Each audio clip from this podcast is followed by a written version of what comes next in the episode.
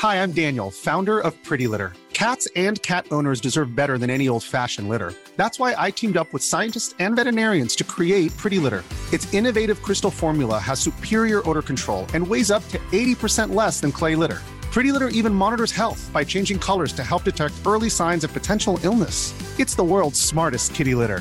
Go to prettylitter.com and use code ACAST for 20% off your first order and a free cat toy. Terms and conditions apply. See site for details.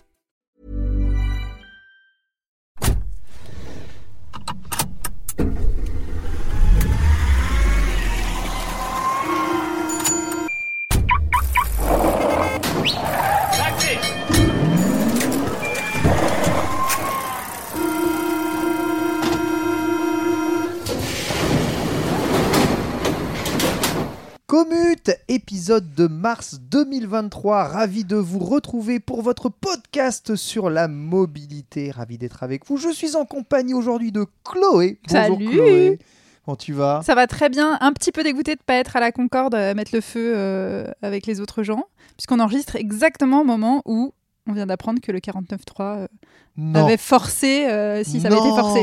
Donc là, il y a euh, des tonnes de gens à la Concorde et, euh, et du coup, euh, voilà. Je me suis dit, ok, podcast avant tout, mais j'aurais bien aimé euh, lancer des pierres sur l'Assemblée. quoi. un peu en rapport avec notre sujet de ce soir. On va pouvoir le voir justement. Victor n'est pas avec nous aujourd'hui. On le salue quand même beaucoup. Il a énormément de travail euh, actuellement et beaucoup de rendez-vous. Et cet épisode est un épisode spécial puisque c'est le premier épisode lié sur la mobilité et le handicap. Pour ça, j'ai le plaisir de recevoir notre invité, un ami qui a fait le bah, plaisir de venir ici ce soir pour parler justement des problèmes de mobilité liés à son handicap. Hugo, bonsoir. Bonsoir, Comment tu vas? Ça va, écoute Merci d'être avec nous euh, aujourd'hui euh, dans, dans Commute. Ça me fait très plaisir de te Avec recevoir. ici. plaisir.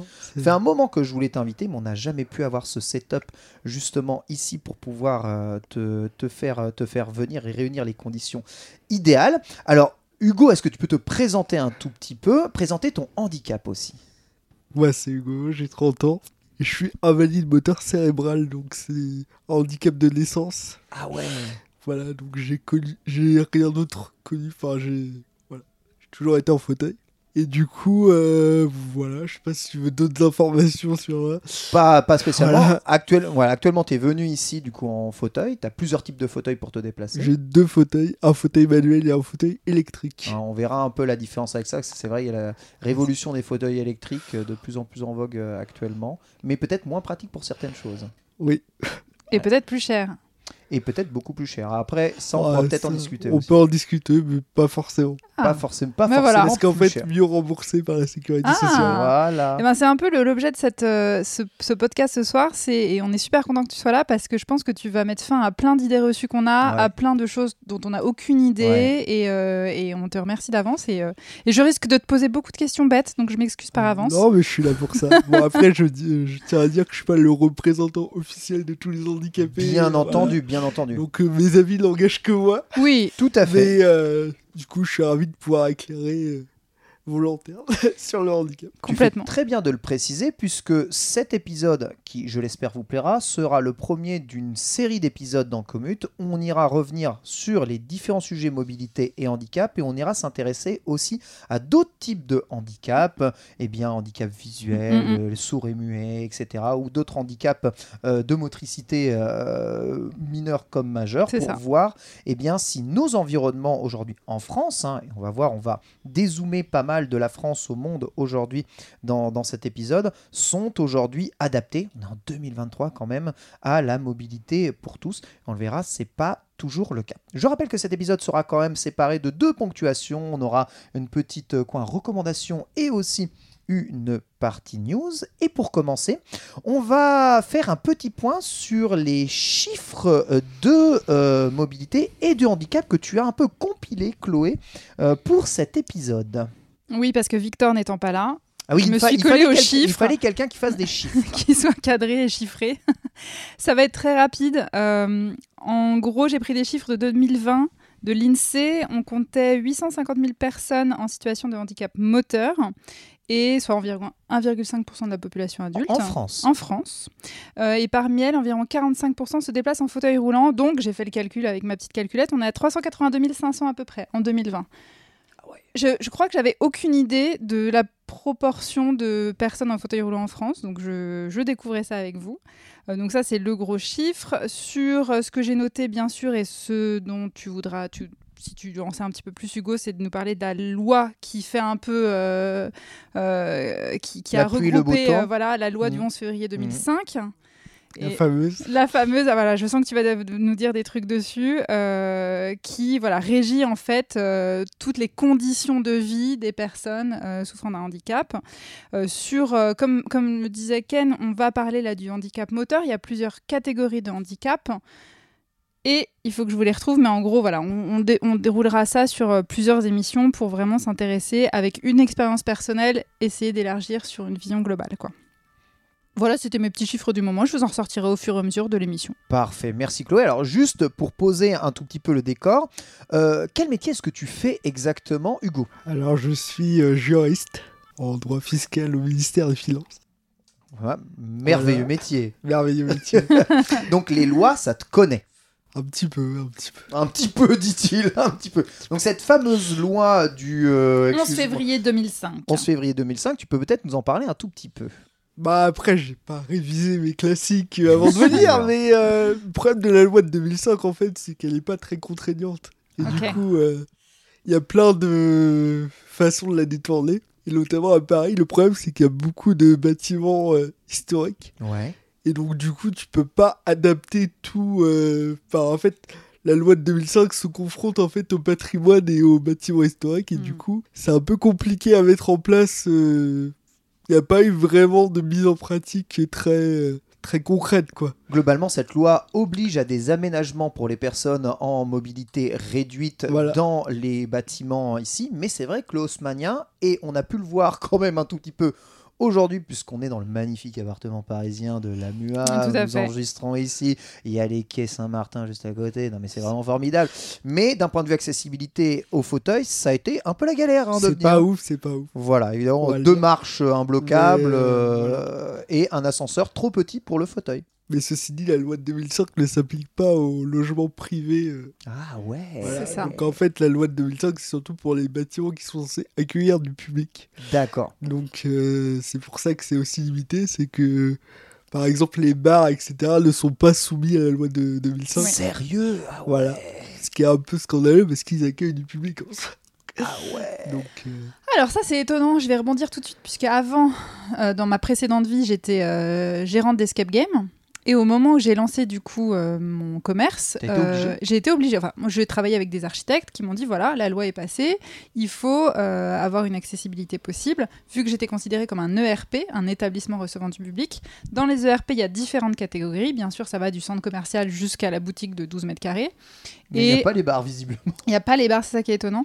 Euh, et effectivement, les architectes m'ont dit, bah, t'es dans un. Alors j'étais de plein pied, donc j'avais une partie de mon escape game qui était accessible, mais j'avais des escaliers pour aller au sous-sol, donc j'étais bien embêtée. Sauf qu'il a fallu trouver une façon de détourner, et c'est juste reporter à chaque fois, de dire oui, oui, je vais le faire, les travaux dans quelques années. Juste ça, ça suffit à, à passer, ne pas être, euh, ne pas avoir Voilà. d'amende ou quoi que ce soit. Donc c'est très facile, effectivement, oui, comme voilà, tu dis, de contourner la loi, quoi. C'est très facile de contourner la loi, Mm. effectivement. Et du coup, on en reparlera, mais c'est la même chose pour les Ouais. métros. Euh, qui sont des établissements recevant du public, qui doivent être euh, normalement aux normes et qui n'arrêtent pas de repousser euh, les obligations. Voilà. quoi. Alors après, il y a aussi une question d'argent, en fait, tout simplement. L'argent Par exemple, la public, ligne ouais. 6, là, je crois que récemment, ils ont fait une étude et ça coûte euh, 6 milliards d'euros. quoi. 6 milliards d'euros l'aménagement. On le verra, on ne le verra pas. On... voilà. c'est possible. Non, mais en fait, moi, personnellement, j'avais espoir qu'avec les Jeux Olympiques euh, Bien qui sûr. Arrivent oui. en 2024, qu'il y ait eu des aménagements au niveau du métro. Mais apparemment, ça coûte trop cher. Et dans une société euh, capitaliste, le problème, c'est que quand on n'est pas rentable, comme les personnes handicapées, c'est compliqué de d'espérer quelque chose, en fait. Donc, euh, je pense que mes enfants ne verront pas le métro euh, accessible et je ne pense pas que mes petits-enfants non plus. Donc, euh, Ah, c'est vraiment bizarre, on en reparlera, mais il y a d'autres pays dans le monde qui, eux, sont bien mieux adaptés justement à ce type de, de oui, mobilité. après, en on, France, on peut en discuter, mais c'est c'est aussi lié à l'histoire de la France. Bien etc. sûr. Bien sûr. Alors, on va commencer pour, en parlant un tout petit peu de ta situation et de ton quotidien. Donc, toi, Hugo, tu vis à Paris, d'accord? Tu as un appartement à Paris et tu travailles aussi à Paris. Voilà, Mais tu n'es pas originaire de Paris. non, Tu, euh, tu viens du Havre c'est ça. et on compare un tout ville. petit peu. euh, Meilleure ville. J'adore le Havre. Une des meilleures villes, hein, Ouais. c'est vrai, ça. J'aime beaucoup le Havre aussi. Euh, Très bon torréfacteur. J'aime beaucoup le café. Et tu vas nous parler un tout petit peu, bah, tout simplement, de ta vie au quotidien. Comment se passe ta mobilité au quotidien dans la ville de Paris? Qu'est-ce que tu peux faire? Qu'est-ce que tu ne peux pas faire? Quels sont les problèmes que l'on rencontre en fauteuil à Paris? Oui, c'est ah, le va- sujet va- très, très vaste question. Déjà, j'ai la chance d'avoir un appartement qui est adapté à mon handicap. formidable. Ça, je suis un grand privilégié sur ce point. Ce qui n'est pas le cas de l'appartement dans lequel on est actuellement, hein, je précise. Donc, euh, je tiens à remercier la mairie de Paris. si Ah, elle voilà. m'écoute, euh, Voilà. merci Annie Hidalgo. Merci Anne. Voilà. Et donc, euh, donc, sur mon logement, j'ai aucun souci. J'ai la chance de, de pouvoir prendre ma douche, euh, m'habiller tout seul, tranquillement. Après, la grande difficulté à Paris, c'est les transports. Eh oui. C'est pour ça que je suis ici. Et du coup, euh, en fait, moi, je prends le bus essentiellement. Le bus. Voilà, puisque, comme on l'a dit, le métro n'étant pas accessible, sauf la ligne 14. Et donc, euh, moi, je prends le bus. Donc, moi, j'habite dans le 8e arrondissement. Et mon travail, c'est il est au niveau de la bourse. Donc, en gros, il y a 40 minutes à peu près à pied. Et en bus, il y en a pour 25-30 minutes. Tu préfères du coup prendre le bus que te déplacer euh, en fauteuil directement pour y aller? Bah, en fait, euh, j'ai remarqué que le fait d'y aller en fauteuil, bon, déjà, c'est très, c'est plus long. Tu perds quand même 20 minutes. euh, D'accord. Et en fait, tu abîmes aussi ton fauteuil parce qu'il y, a beaucoup- Ah ouais. il y a beaucoup de travaux à Paris. hein. Ah oui. Voilà, Et donc- surtout, j'imagine que tous les trottoirs ne sont pas forcément adaptés, qu'il peut y avoir donc, des euh, scooters ou des limes garés partout. Voilà, donc là, depuis que j'habite dans le 8ème, donc ça fait 3 ans, euh, je crois que j'ai crevé 4 fois mes pneus. Donc, Sérieux? donc je. Voilà, il y a, il y a beaucoup de travaux et ça. Du coup, ça abîme le fauteuil. Ah bah oui. Donc c'est pour ça que je prends le bus, j'essaye de prendre le bus. Après, comme vous l'avez vu, je pense que le bus, c'est un peu compliqué parce qu'ils ont réduit aussi le nombre de, de chauffeurs, etc. Donc les temps d'attente sont plus élevés que qu'avant. Ah ça je ne savais pas. Et alors, est-ce que tous les bus sont adaptés, ont des rampes du coup pour les fauteuils? Tous les bus Tous sont les bus. adaptés. Le problème, c'est qu'il y a des bus où les rampes sont en panne et qui ne sont pas ok. réparées. Ah c'est des rampes automatiques, c'est pas des rampes que le chauffeur installe. euh, Non, elles sont c'est- censées être automatiques. C'est des rampes euh, électriques en fait. D'accord. Le chauffeur appuie sur un bouton et la rampe se déplie Très euh, bien. automatiquement. Mais si je suis honnête, euh, le service s'est beaucoup amélioré depuis que je suis arrivé à Paris. Oh. Parce que quand je suis arrivé il y a 5 ans, en gros, euh, un bus sur deux, la rampe était en panne et du coup, à chaque fois, je devais attendre le prochain, ce qui ra- rallongeait beaucoup mes trajets. Ouais. Et là, j'avoue que dans 9 cas sur 10, la rampe fonctionne très bien et le chauffeur est très bien formé. donc Mais il y a deux fois moins de bus, ce qui revient du coup au même. Voilà, mais il y a, il y a moins de bus, effectivement. Donc le bus, tu le privilégies. Aujourd'hui là t'es venu en taxi, ça t'arrive souvent de prendre le taxi? Ça m'arrive souvent, parce que en fait, c'est le moyen de transport le plus rapide pour moi, puisque bah, du coup, je peux pas prendre le métro, et comme le métro, bah, c'est quand même le moyen de transport le plus, le plus rapide, Rapide. et ça évite les, les bouchons. Donc le- c'est vrai que le taxi, ça m'aide à aller plus vite, mais du coup, c'est plus cher, parce que du coup, le bus, je ne le paye pas. Mais euh, oui, donc je prends le bus, une société qui s'appelle le KOKO. Donc c'est une société où en fait, les bus, euh, c'est des bus londoniens, je sais pas si vous avez Oui, je vois très bien des, des, des voitures londoniennes ou des, des Ouais. mini. euh, enfin, des, grosses ta- voitures? des taxis londoniens. londoniens. ouais. Ah oui. Je- Électriques alors du coup, non? Euh, je crois qu'ils sont électriques, oui. Et du coup, les rampes sont intégrées dans le taxi. Waouh, trop bien. Et c'est vachement bien parce que du coup, ça m'évite de faire un transfert. Parce que j'ai eu pas mal de désagréments avec euh, la société Uber. Ah ouais. j'ai été refusé euh, de nombreuses fois. euh, Non. voilà. Alors qu'ils pouvaient très bien me prendre. hein, c'est pas, le- Oui, oui, c'était on- pas la question. Voilà. Donc, même les valides ont le cas, donc c'est c'est Voilà. violent. Donc euh, non, c'est oui, c'est vrai que c'est assez violent quand même quand t'es à 2h du mat, quand t'es t'es en plein froid et qu'on te refuse euh, l'entrée dans un Ça taxi. t'est déjà arrivé? Ah oui, oui, c'est très souvent. Très souvent. C'est-à-dire que le, le taxi te voit, puis il te dit bon, moi je te prends pas, je veux pas abîmer ma voiture, et puis Je veux pas abîmer la voiture. Quel Comment ça, tact je- Comment ça, je veux Ouais. pas abîmer avec la le voiture fauteuil ouais, c'est ça. Parce qu'en fait, ils ont peur d'abîmer le- leur siège avec le- les roues du fauteuil, je sais pas, ce qui, ce qui est faux en plus. Bah oui. Donc la société dont tu parles, Kao Kao, c'est ça? Est Ouais. spécialisée dans le. Ah, ils sont pas spécialisés, ils font des transports euh, pour tout le monde. ok. Mais il se trouve que leurs taxis, c'est des taxis euh, type londonien. Ok. Et du coup, en fait, tous les taxis, il y a une rampe intégrée qui Mm. fait que bah, si t'es en fauteuil, tu peux rentrer dedans sans difficulté. Mais j'en vois beaucoup tourner de ces taxis-là, hein, Ouais, justement. Et il me semble que c'est une société chinoise qui fait euh, ces taxis. Celle qui a ra- racheté de sont les taxis C'est londoniens. On en, avait, international. on en avait parlé dans Commute, dans un épisode de Commute, une des news. Aïe, Eh oui. j'ai loupé. En tout cas, d'accord, Kao Kao, donc très très pratique. On va parler un tout petit peu du métro. Tu dis que le métro, c'est tout simplement une solution de mobilité qui t'est impossible à Paris et en région parisienne. Y a-t-il quand même des trains en région parisienne qui sont accessibles en dehors des lignes de métro? Oui, il y, a le- il y a le RER. Le RER, il n'y a pas de souci pour y Ah, accéder? Si, il y, a- il y a un gros souci, c'est que les ascenseurs sont très datés. Ah. Et du coup, ils tombent régulièrement en panne. Ah, pour ouais, vous dire, euh, moi j'étais en formation pour mon métier euh, qui- à Noisiel pendant pratiquement un an. Ok. Du coup, je faisais euh, le 8e arrondissement de Noisiel tous les jours. Et euh, tous les trois jours, il y avait un ascenseur en panne. Et... Sur quelle ligne de RER Sur la RER A, donc pas la plus, Ah oui, en effet, pas, oui. pas la plus dégradée en Oui. plus. c'est- Et alors, comment ça se passe pour toi, du coup, s'il y a un ascenseur qui est en panne?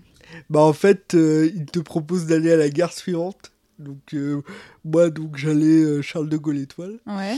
Et donc quand, quand c'était en panne à Charles de Gaulle Étoile, on me disait d'aller à Aubert. Donc euh, Et tu devais te taper le trajet, Voilà. euh, une station de Mais RER euh, en fauteuil. voilà, c'est ça. Ah oui, Ça, d'accord. c'est la, la réalité quotidienne des, des personnes en fauteuil.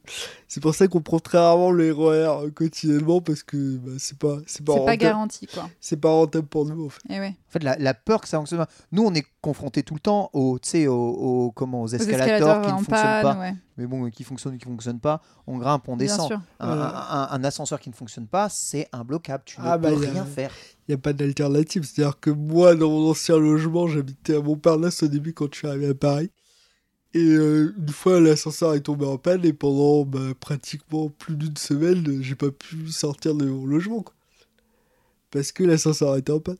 Et qu'il fallait trouver une pièce et que la pièce, elle était en Chine ou je sais pas où. Et comment t'as fait du coup Bah, du cette coup, tu demandes à des potes qui te fassent les courses, tu, tu te débrouilles quoi. Mais là, actuellement, j'ai un chien chez moi. Si, Et oui si l'ascenseur tombe en panne, je sais pas comment je fais pour, euh, pour le sortir, quoi. Non, mais c'est c'est des réalités toutes bêtes, mais ça te. Ça peut te foutre euh, la vie en l'air pendant deux semaines. quoi. J'ai l'impression que ça va être le mot d'ordre un peu euh, dans ton discours, c'est tu te débrouilles. C'est-à-dire qu'il y a Bah, on n'a pas le choix. plein en de fait, choses voilà, qui c'est- sont c'est- défaillantes sur euh, l'encadrement là-dessus. C'est-à-dire et, que euh, c'est du système D assez régulièrement, quoi.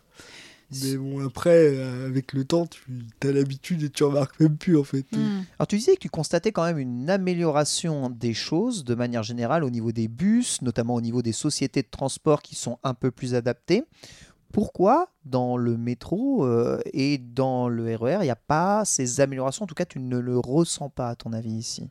Bah, je pense qu'on en a déjà parlé, mais c'est une question d'argent surtout. hein. Je pense que c'est. Tu euh, penses que ça coûte si cher de réparer le- un, un ascenseur en panne, sincèrement?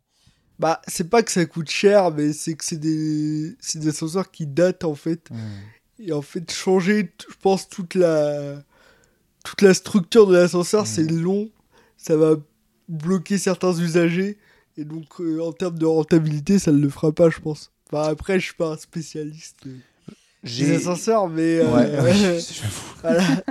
mais je pense que s'ils le changent pas, c'est qu'il y a des raisons financières derrière. C'est vrai que dans, dans Commute, euh, un des outils de mobilité dont on a peut-être le moins parlé, c'est les ascenseurs hein, dans, dans notre histoire. Mais c'est ouf à quel point c'est un outil essentiel pour Ah les bah, personnes ça, justement en fauteuil. Est-ce qu'il n'y a pas des alternatives, on va dire, aux ascenseurs? Genre des rampes qui descendent peut-être en rond, qui descendent euh, tout droit les descentes sont simples. Quand il y a des côtes et que c'est des rampes, est-ce que c'est très dur en fauteuil de, de, de les grimper? Bah, en fait, tout dépend si tu es en fauteuil manuel ou électrique. Électrique, Ah, évidemment, ouais. c'est aucune difficulté. Ouais. Après, en fauteuil manuel, si tu as l'habitude, c'est pas si compliqué. Après, ça dépend en fait du handicap que tu as. Ouais. Moi, je sais que bah, musculairement, euh, le fait d'être en fauteuil manuel, ça, ça me demande beaucoup d'énergie. Oui. Donc, euh, au quotidien, ça serait pas rentable pour moi de, de le faire. Mais euh, il y a des gens qui sont euh, juste paralysés, qui ont le haut du corps, qui est en très bonne santé, Ouais. et qui, qui vont préférer être justement en fauteuil manuel parce que bah, l'avantage du fauteuil manuel, c'est que ça tombe jamais en panne. quoi. Mm. Ça, c'est vrai. Mais ça peut crever. vrai. Ça peut crever, mais bon, c'est- c'est assez facile à remplacer. hein. Alors qu'un fauteuil électrique, quand il tombe en panne, c'est un peu plus compliqué. Ah bah justement, alors ça, on peut en parler un tout petit peu. Donc tu as dit deux types de fauteuils. Aujourd'hui, tu as ton fauteuil euh, musculaire avec toi. Lorsque tu parlais des problèmes de crevaison, c'est surtout de ce modèle-là que tu parlais Euh, c'est surtout mon fauteuil électrique parce que D'accord. ce- voilà ce fauteuil là en fait je l'utilise beaucoup en intérieur donc euh, Ouais. il y a moins de risque de crevaison que Comment que- c'est- C'est des pneus à- avec des chambres à air comme les vélos oui ou- en fait ça c'est vraiment des, des pneus comme les vélos c'est- D'accord, des c'est pneus de vélo. c'est des pneus de vélo et puis même il y a des marques de vélos qui font des partenariats avec des, Ah ouais? des marques de fauteuils ouais. etc bon après c'est c'est un budget mais euh, il y a des je connais des, des personnes en fauteuil qui, euh, qui ont des roues en, carbone en carbone type Ça, ça me parle. hein. Ouais. Ça, ça me parle de vélo euh, et c'est c'est assez stylé quoi Ah, j'avoue. Et euh, donc le fauteuil électrique, euh, déjà, est-ce que ça coûte cher un fauteuil électrique? Euh, Quelle place ça prend et quelle autonomie ça a? Alors moi, je vais parler de mon fauteuil électrique à Oui. moi, parce qu'encore une fois, je suis pas le représentant de... Alors, mon fauteuil électrique, il va à 10-12 km h Oh, ça me paraît rapide.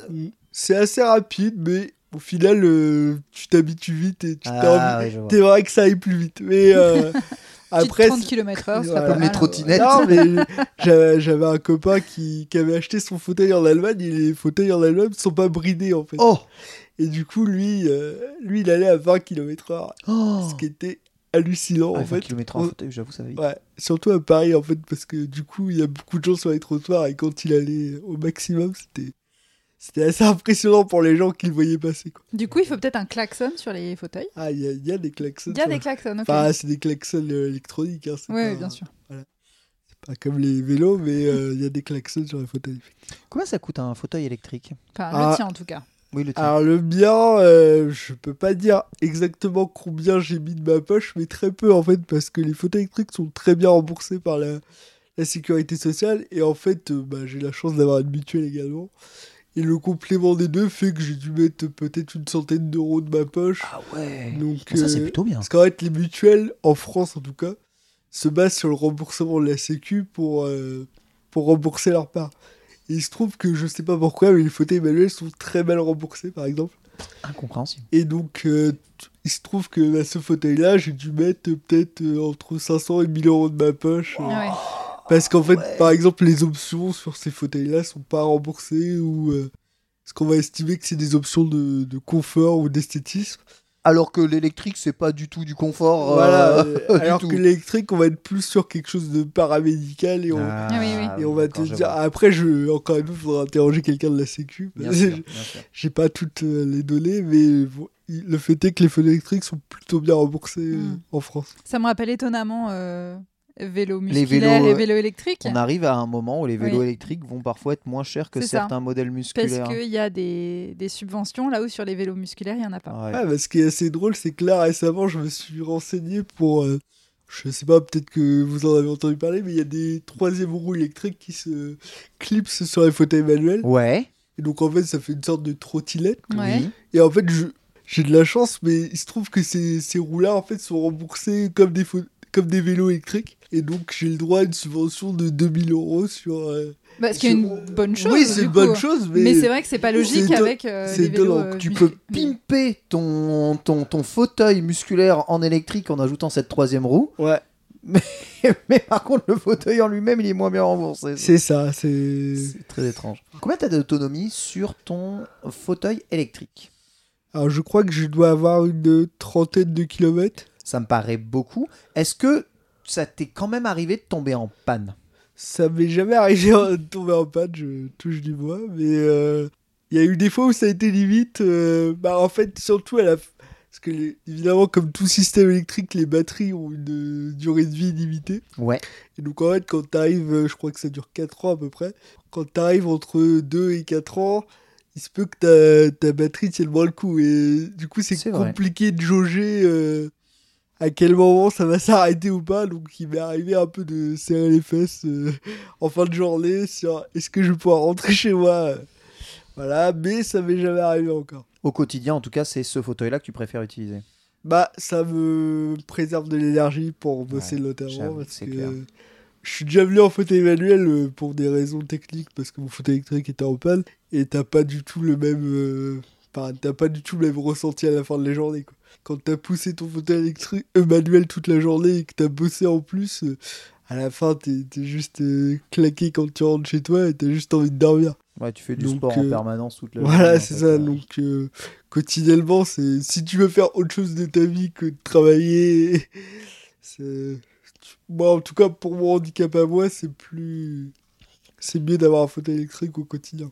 Alors on va se, se- se concentrer un tout petit peu sur euh, bah, la mobilité à Paris et regarder quel type de personnes, quel type d'usagers, eh bien, euh, tu crains le plus dans ton environnement. Est-ce que ce sont les piétons qui te posent le plus de problèmes? Est-ce que ce sont les cyclistes? Est-ce que ce sont les deux roues motorisées? Est-ce que ce sont les voitures? Est-ce que ce sont les bus et les camions? Quelles sont les, personnes qui, donc partagent le même environnement que toi que tu trouves le plus gênant lorsque on est en fauteuil à Paris? Alors, ma réponse va pas être populaire, mais je crois que c'est les cyclistes. Les Aïe, aïe, aïe. cyclistes. Mais j'en étais, j'étais- sûr qu'il allait répondre ça. Bah, en fait, le problème, c'est que les cyclistes, euh, je les aime beaucoup, mais ils respectent pas les feux de signalisation généralement. C'est c'est un peu vrai. Et donc. Et euh, contrairement à quelqu'un qui est mobile, toi tu peux pas fleck pour esquiver. Et quoi. voilà, et donc. Ah, et puis. euh, cycliste à la même hauteur que les trottinettes électriques, pour le coup. Ok. euh, D'accord, ok. ouais. Pour le coup, grosso modo, les gens qui respectent pas les feux de signalisation, Hmm. parce qu'en fait, accessoirement, ça a été fait pour quelque chose quand même. Bizarrement. voilà, donc euh, c'est vrai que de- les cyclistes qui arrivent à fond et qui qui respectent pas le feu rouge, contrairement aux voitures, c'est des choses qui, en plus, moi, je- j'utilise un casque de musique quotidiennement avec euh, suppression du bruit. Ah ouais. Donc j'essaie d'être vigilant un maximum, et c'est c'est ça au quotidien qui me fait le plus peur. Mais après, T'as déjà été percuté par un oui, cycliste oui, c'est c'est- Aïe. ça, ça m'est arrivé Bah, deux, trois pardon, fois. Deux, Au nom de tous les cyclistes, quoi. Ouais, bah, Voilà, euh, donc euh, je ne fais pas de généralité. mais- Merci, tu sais qu'on est, on est cycliste Oui, tous ici, mais on euh, franchement, on partage évidemment euh, ta peine au quotidien. Et même moi, c'est bah, un crève le cœur quand je vois des gens ne pas s'arrêter sans même avoir regardé, quoi. Mais après, dans l'absolu, je préfère les vélos aux voitures. Ah, voilà, moi voilà. je suis, je suis écologiste à fond et je préfère les vélos aux voitures, mais c'est vrai que si... Les voitures, elles te font peur quand tu te déplaces ou finalement tu as assez peu d'interaction avec elles? En fait, les voitures, ça va le plus quand elles sont euh, statiques, en fait. Euh, par exemple, elles vont, euh, elles vont se garer sur un trottoir ou Mm. euh, elles vont m'empêcher de passer. De passer. Voilà, ou des fois, elles vont se stationner sur un passage piéton. Et là, du coup, bah, t'es obligé de faire un détour de fou pour pouvoir juste aller au trottoir d'en face, quoi. Hmm. Donc ça, c'est des... surtout là où ça va être le plus, euh, le plus chiant, mais quand elles bougent, elles me font pas trop peur parce que bah, généralement, euh, elles vont pas super vite à Paris. Parce que bah, les bouchons... Ça, c'est vrai. Oui. Ça, c'est Les vrai. bouches- 16 Bouchon. km/h en moyenne. Voilà, euh, C'est terrible, j'ai plus vite à vélo. Alors, je rebondis du coup sur la voiture. Est-ce que tu as le permis? Non, je n'ai pas le permis. Est-ce que tu avais la possibilité de le passer? Est-ce que c'est un choix? Est-ce que c'était parce que Euh, c'était Un compliqué? peu des deux, c'est-à-dire que j'ai fait des tests euh, parce que après, mes... après ma majorité, j'ai subi une opération et du coup j'étais en centre de, centre de rééducation. Il se trouve que dans ce centre de rééducation là, tu pouvais passer le permis euh, pour les personnes à mobilité réduite. Mais en fait, les tests que j'ai fait, j'étais pas satisfait de mes réflexes. Mm. euh, au niveau des freinages, etc. Et du coup, euh, alors je sais pas si c'est une question de confiance en moi ou quoi, mais j'ai vite abandonné parce que je me suis dit que c'était pas pour moi. Et puis après, j'ai pas un amour de la voiture non plus Hmm. qui fait que. Aujourd'hui, tu dirais que tu as des réflexes moindres euh, qu'une personne, euh, on va dire, mobile Ouais, ouais. le- du fait de mon handicap, euh, je suis beaucoup moins réactif que. Et même avec le jeu vidéo, parce que tu joues pas mal à des jeux vidéo, c'est pas quelque chose que Ouais, tu peux bah. entraîner? Non, malheureusement, c'est pas. Moi, là, par exemple, j'ai acheté récemment Wulong. Ah ouais Donc, Et, Wulong, donc, trop dur à terminer t'as bah, pas de bon réflexe. déjà trop dur à commencer pour moi. C'est-à-dire que je suis arrivé au premier boss, j'ai transpiré quoi. En termes de réflexe, c'est- c'est compliqué. hein. Ah oui, j'avoue. Voilà, donc euh, non, non, je suis un peu compliqué pour moi les réflexes et le- la rapidité. Oui, donc c'est toi naturellement qui t'es dit je fais pas assez confiance à mes réflexes, donc je vais pas Ouais, ouais, euh, prendre fait, le risque de ouais, me c'est mettre en danger et de mettre en danger les C'est autres. plus quoi. ouais, mettre en danger l'autre parce que bon, moi, je m'en. Enfin, c'est pas que je m'en fiche. quand mais- même. Est-ce que ce serait pas un message envoyé aux personnes âgées au volant? Oui, par Ouais, exemple. c'est discrètement. C'est ça, mais non, mais après. Puis le fait d'habiter par aussi, ça m'a pas poussé non plus euh, Sans déconner. à, à passer le permis. Je... Est-ce que tu penses que tu viendras quand même au permis de conduire? Genre euh, la voiture autonome. Est-ce que c'est quelque chose ouais. qui te, qui te fait vraiment Ouais, ouais, rêver? Ouais, c'est un truc qui me fait rêver. Après, je sais pas dans quelle mesure ça sera bien. Bien sûr. Mais c'est vrai que sur le papier, ça me fait rêver. Le fait de pouvoir prendre une voiture qui me conduit euh, automatiquement. Après, je pense que même quand il y aura des voitures autonomes, il y aura quand même l'exigence d'avoir le permis. Bien sûr. Donc, euh, je sais pas si, euh, si je pourrais accéder non plus. Quoi. Très bien. Chloé? Oui, alors du coup, on a parlé de tes trajets en transport, de la question des cyclistes et de la voiture. Euh, en termes de d'urbanisme, quand tu te déplaces avec euh, l'un de tes deux fauteuils dans la ville, est-ce qu'il y a des choses, euh, je dirais pas des recommandations que tu as, mais est-ce qu'il y a des, des- des aménagements auxquels les urbanismes pensent, pensent pas? Est-ce qu'il y a des choses qui te bloquent du coup dans des trajets? Est-ce que est-ce qu'il y a des choses voilà que nous on peut pas imaginer euh, comme euh, comme problème quand on se déplace avec un fauteuil? Hmm. C'est un peu compliqué comme question parce que, bah, effectivement, j'ai jamais été valide. Donc, je sais pas trop les, les techniques que vous avez, etc. mais euh, moi, ce que je constate au quotidien, c'est vraiment les, les travaux qui sont. En général, en fait, quand il y a des travaux à Paris, il n'y a pas le, le réflexe de penser aux personnes âgées ou aux personnes à mobilité réduite. Quoi. Euh, on fait les travaux et puis après, bah, débrouillez-vous. Quitte à ce qu'on aille sur la route, qu'on se mette en danger, etc. Donc ça, c'est vraiment le truc au quotidien qui euh, m'agace le plus parce que bah, du coup, c'est très très compliqué. Puis après, à Paris, il y a un truc qui est compliqué à- aussi, mais qui va être difficilement changeable, c'est les, les, les petites rues en fait. Ouais. Et la c'est- taille des a- trottoirs. il y a, y a énormément de petites rues à Paris et des trottoirs euh, très, euh, très étroits. Mm. Et donc ça, c'est le truc qui peut être dangereux quand t'es en fauteuil. quoi. faut que tu l'envisages. Est-ce qu'il y a des applications comme ça qui mm, choisissent des chemins plus adaptés à des personnes euh, à mobilité Alors non, il n'y a pas d'appli. euh, n'y a pas vraiment d'appli, mais par exemple, il y a l'application euh, City Mapper Oui. qui euh, propose en fait euh, les trajets les plus accessibles. Donc en fait, Ah, c'est pas mal ça. ouais, c'est pas mal, mais grosso modo à Paris, ça va te proposer juste de prendre le bus parce que Ouais, oui, voilà. Donc euh, Forcément. D'accord, ouais. voilà, le bus ou le RER.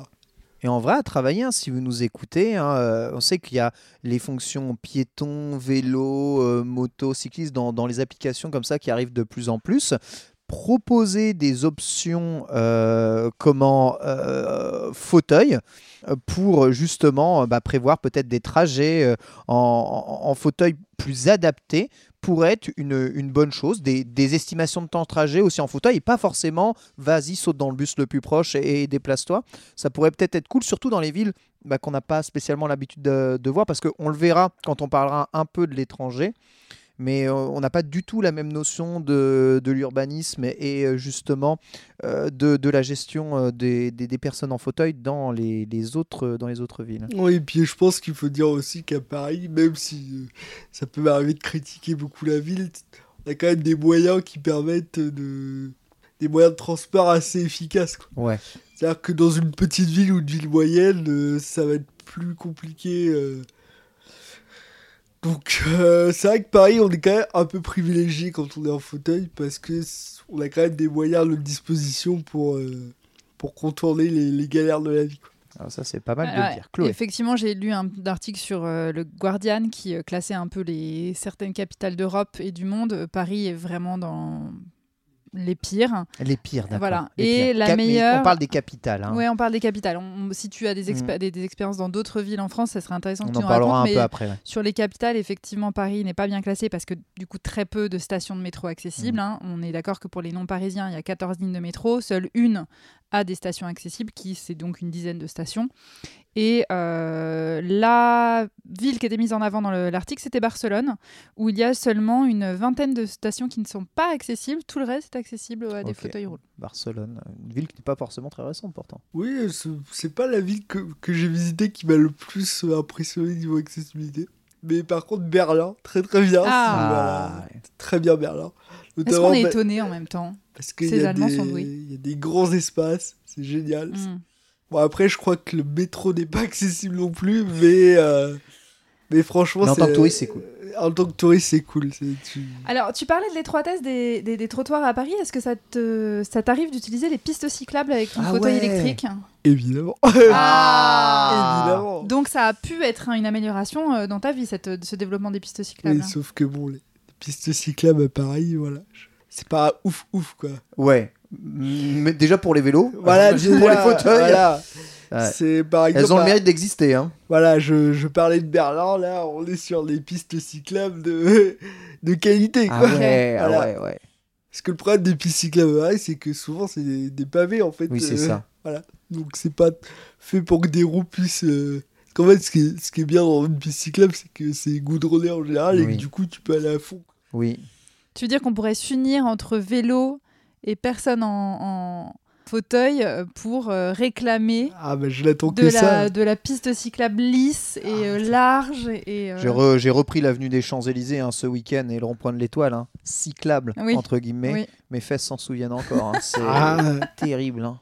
Vraiment, euh, zéro plaisir. hein. On va euh, marquer une courte pause et passer eh bien, aux recommandations de la semaine. Euh, ça sera juste après un petit jingle. Alors, Chloé, on va parler un tout petit peu recommandations aujourd'hui. Tu avais une petite reco à nous donner Oui, une petite recomobilité. Je- J'ai eu la chance de voir le film Bonne Conduite hier, qui sort bientôt au cinéma le 29 mars, je crois. film français? Un film français de Jonathan Barré. Je vous, vous, de- vous connaissez peut-être pas son nom, mais c'est le réalisateur euh, historique de, du Palmachot. Ouais. Ah ouais. Et donc, euh, il a réalisé plusieurs longs métrages. Et là, c'est le dernier en date qui s'appelle Bonne Conduite. Et je me suis dit, mais bien sûr, c'est pour Commute, Bonne Conduite. Évidemment. Euh, le film est génial. J'ai vraiment beaucoup ri. Et je dis pas ça parce que j'étais invitée à l'avant-première. C'était vraiment un rire très naturel et je me suis éclatée pendant une heure et demie. Le pitch est très simple.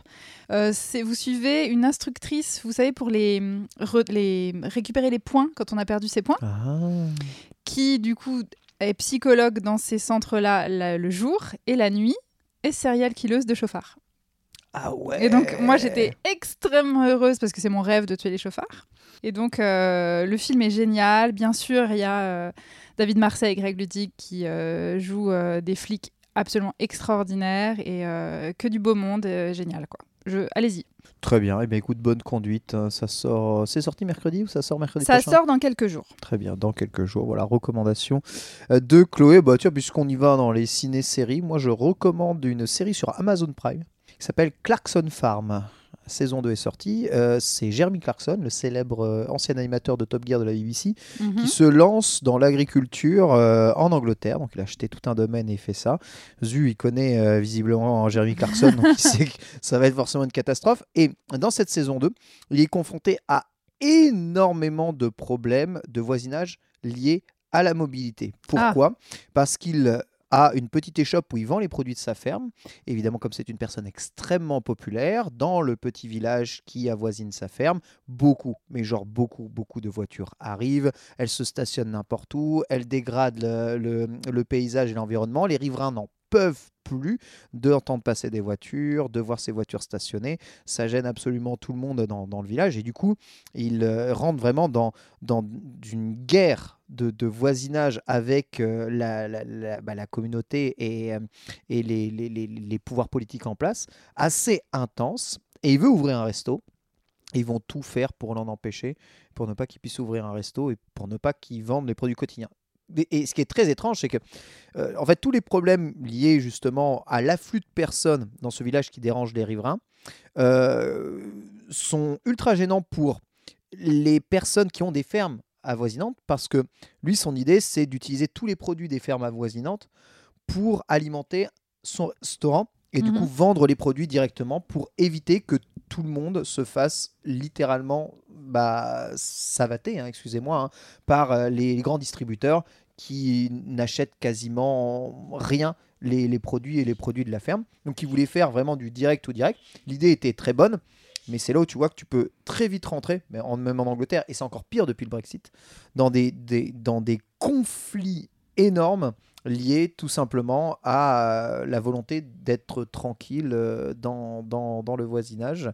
Et, euh, et tout ça dû euh, à cause euh, du trafic, et souvent de trafic auto et de manque d'aménagement. Et du fait qu'on ne peut pas aménager certains environnements aux voitures parce que vous dégradez la beauté naturelle des paysages, souvent des campagnes. Il y a des lois pour ça, etc. Donc en fait, il y a pas mal de choses liées à la mobilité dans cette truc, en plus des, euh, des engins de, de mobilité évidemment agricole. Il faudra peut-être euh, en faire un sujet parce que c'est passionnant aussi, euh, tellement c'est c'est craqué. On va entamer la deuxième partie de cet épisode, toujours consacré à mobilité handicap. On est en compagnie de Hugo qui est en fauteuil et qui nous explique un tout petit peu eh bien, ce qu'il traverse au quotidien. Et on va progressivement s'éloigner un peu de Paris, puisque toi tu es originaire du Havre, et on va parler un peu de comment est-ce qu'on se déplace et qu'est-ce que l'on doit faire, qu'est-ce que l'on doit prévoir lorsqu'on se déplace dans une ville qui n'est pas celle où on vit euh, actuellement. Et ensuite on commencera à parler un tout petit peu euh, des autres villes de France. Est-ce mieux, est-ce moins bien euh, que, que Paris? Tu nous disais que Paris c'est pas si pire, mais on va voir comparé à d'autres villes. Donc toi quand tu veux retourner au Havre, comment tu fais et comment tu dois t'y prendre exactement? Ah, déjà, je prends mon billet de train sur le, la magnifique application SNCF Co- Connect. On les embrasse. hein. On les embrasse, voilà. On les embrasse. Très- Première épreuve. Application très ergonomique, Ah ouais. euh, s'il en faut. Ensuite, euh, du coup, faut aller sur le site, non pas SNCF, mais SNCF Nomade, parce que, du coup, les, je sais pas pourquoi, mais le, il y a eu un prestataire privé, je sais pas quoi, enfin, c'est pas, bref, c'est pas le site de la SNCF de base. Et sur le site de la SNCF Nomade, il y a un onglet accessibilité où, en fait, tu, tu remplis un formulaire que tu dois remplir 48 heures à l'avance Ah ouais. pour pouvoir réserver ton, ton trajet. Et ce qui est assez drôle, entre guillemets, c'est que pour les trajets SNCF classiques, donc TGV, c'est passé à 24 heures, mais on sait pas pourquoi en Normandie, c'est resté à 48 heures. Donc Ah sur, un, ouais, sur voilà. un coup de tête, tu Voilà. veux pas partir au Havre, quoi. Voilà, je ne peux pas partir sur un coup de tête au Havre. Mais nulle part d'ailleurs en France. Dès que tu veux prendre un TGV ou, euh, ou même un Transilien, Surtout les TGV, en surtout fait. les TGV, d'accord. Surtout les TGV, parce qu'en fait, t'as tout un système de d'ascenseur, de... Enfin, en fait, c'est un truc un- qui est un peu plus long que pour les TER euh, classiques. Ouais. Donc, du coup, ils vont te dire, bah, si t'as pas réservé, bah, on ne prend pas, quoi. Mais oui, alors concrètement, parce que moi, les TGV que je prends, il y a toujours une marche. Alors, c'est à hauteur de quai, mais quand tu rentres dans le wagon, tu as une marche pour aller en bas, par exemple les TGV à double étage, et tu as les escaliers pour monter à l'étage. Alors moi j'ai pas pris beaucoup de TGV mais par exemple j'ai été régulièrement à Toulouse euh, donc j'ai pris le TGV euh, Paris-Toulouse Ouais. et en fait t'as un système de d'ascenseur interne euh, au TGV où en fait la, pla- la plateforme descend euh, au niveau de la marche Ok.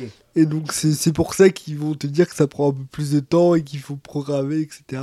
Bon, après tout, euh, ils ont toujours une bonne raison pour euh, Ouais. te rendre la vie plus difficile Donc. TGV le plus compliqué peut-être.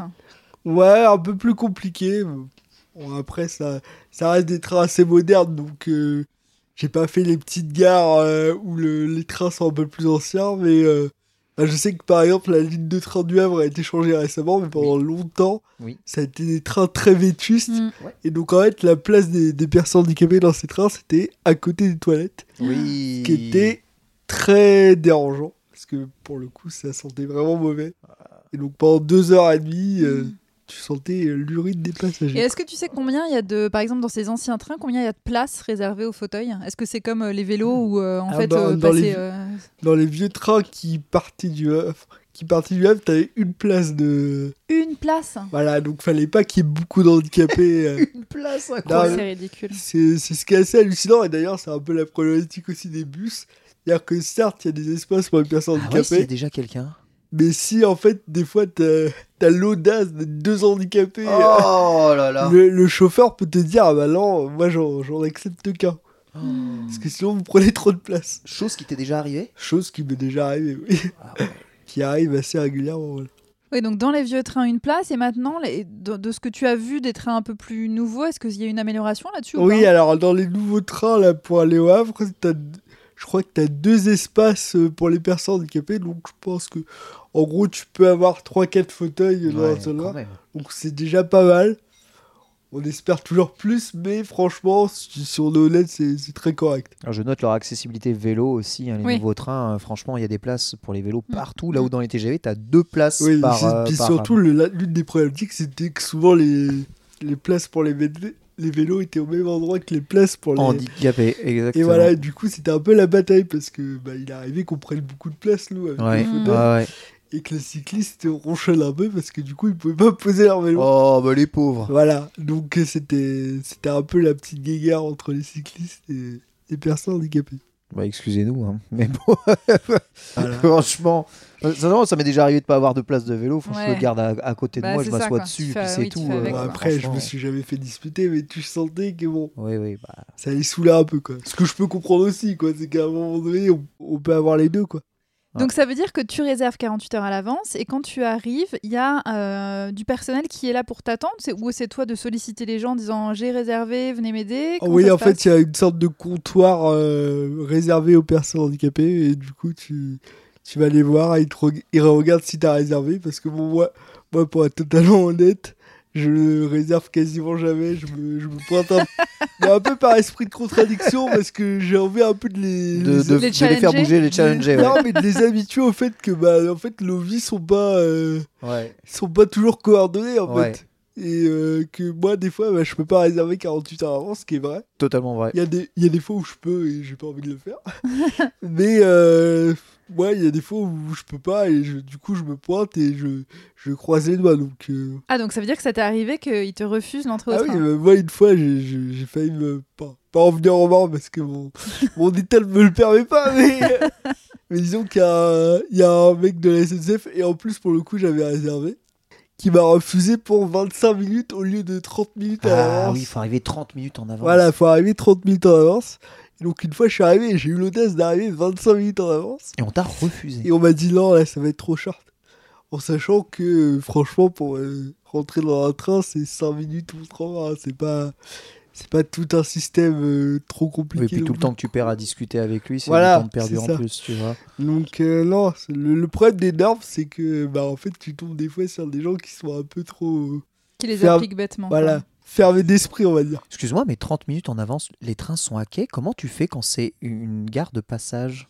Alors, j'avoue que ça m'est jamais arrivé pour le coup. Je suis toujours parti de gare euh, terminus. Ok. Mm. Mais c'est vrai que, euh, bah, par exemple, le- je crois qu'il m'est arrivé une fois de descendre à Rouen. Bah, là, t'as t'as intérêt à ce que les mecs de la SNCF euh, soient- réactif. soient actifs. Après, j'imagine que dans leur euh, procédure, le chauffeur de train est peut-être euh, mis au courant de, J'espère. de rester un peu plus longtemps. Ok, mais ça m'étonnerait pas qu'il y, ait- il y a un mec qui a voulu Rouen et qui qui est arrivé au Havre, quoi. Donc, euh, parce que ça aussi, ça m'est arrivé récemment. Il y a eu. j'ai j'ai pris un train très tard une fois et il y a eu un accident sur la voie. Ok.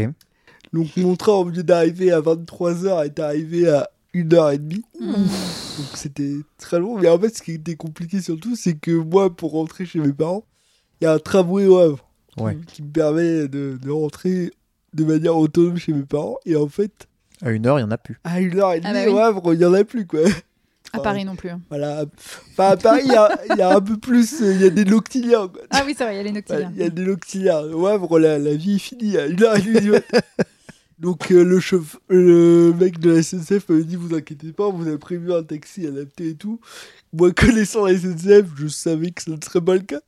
Et donc euh, effectivement quand je suis arrivé, ils m'ont ils m'ont admis un taxi euh, normal quoi. Et donc j'ai bah moi mon fauteuil il rentre pas dans le taxi. Ouais. Donc comment je fais? Et donc du coup j'ai dû laisser mon fauteuil électrique à la gare et c'est mes parents qui sont venus me chercher avec mon fauteuil manuel.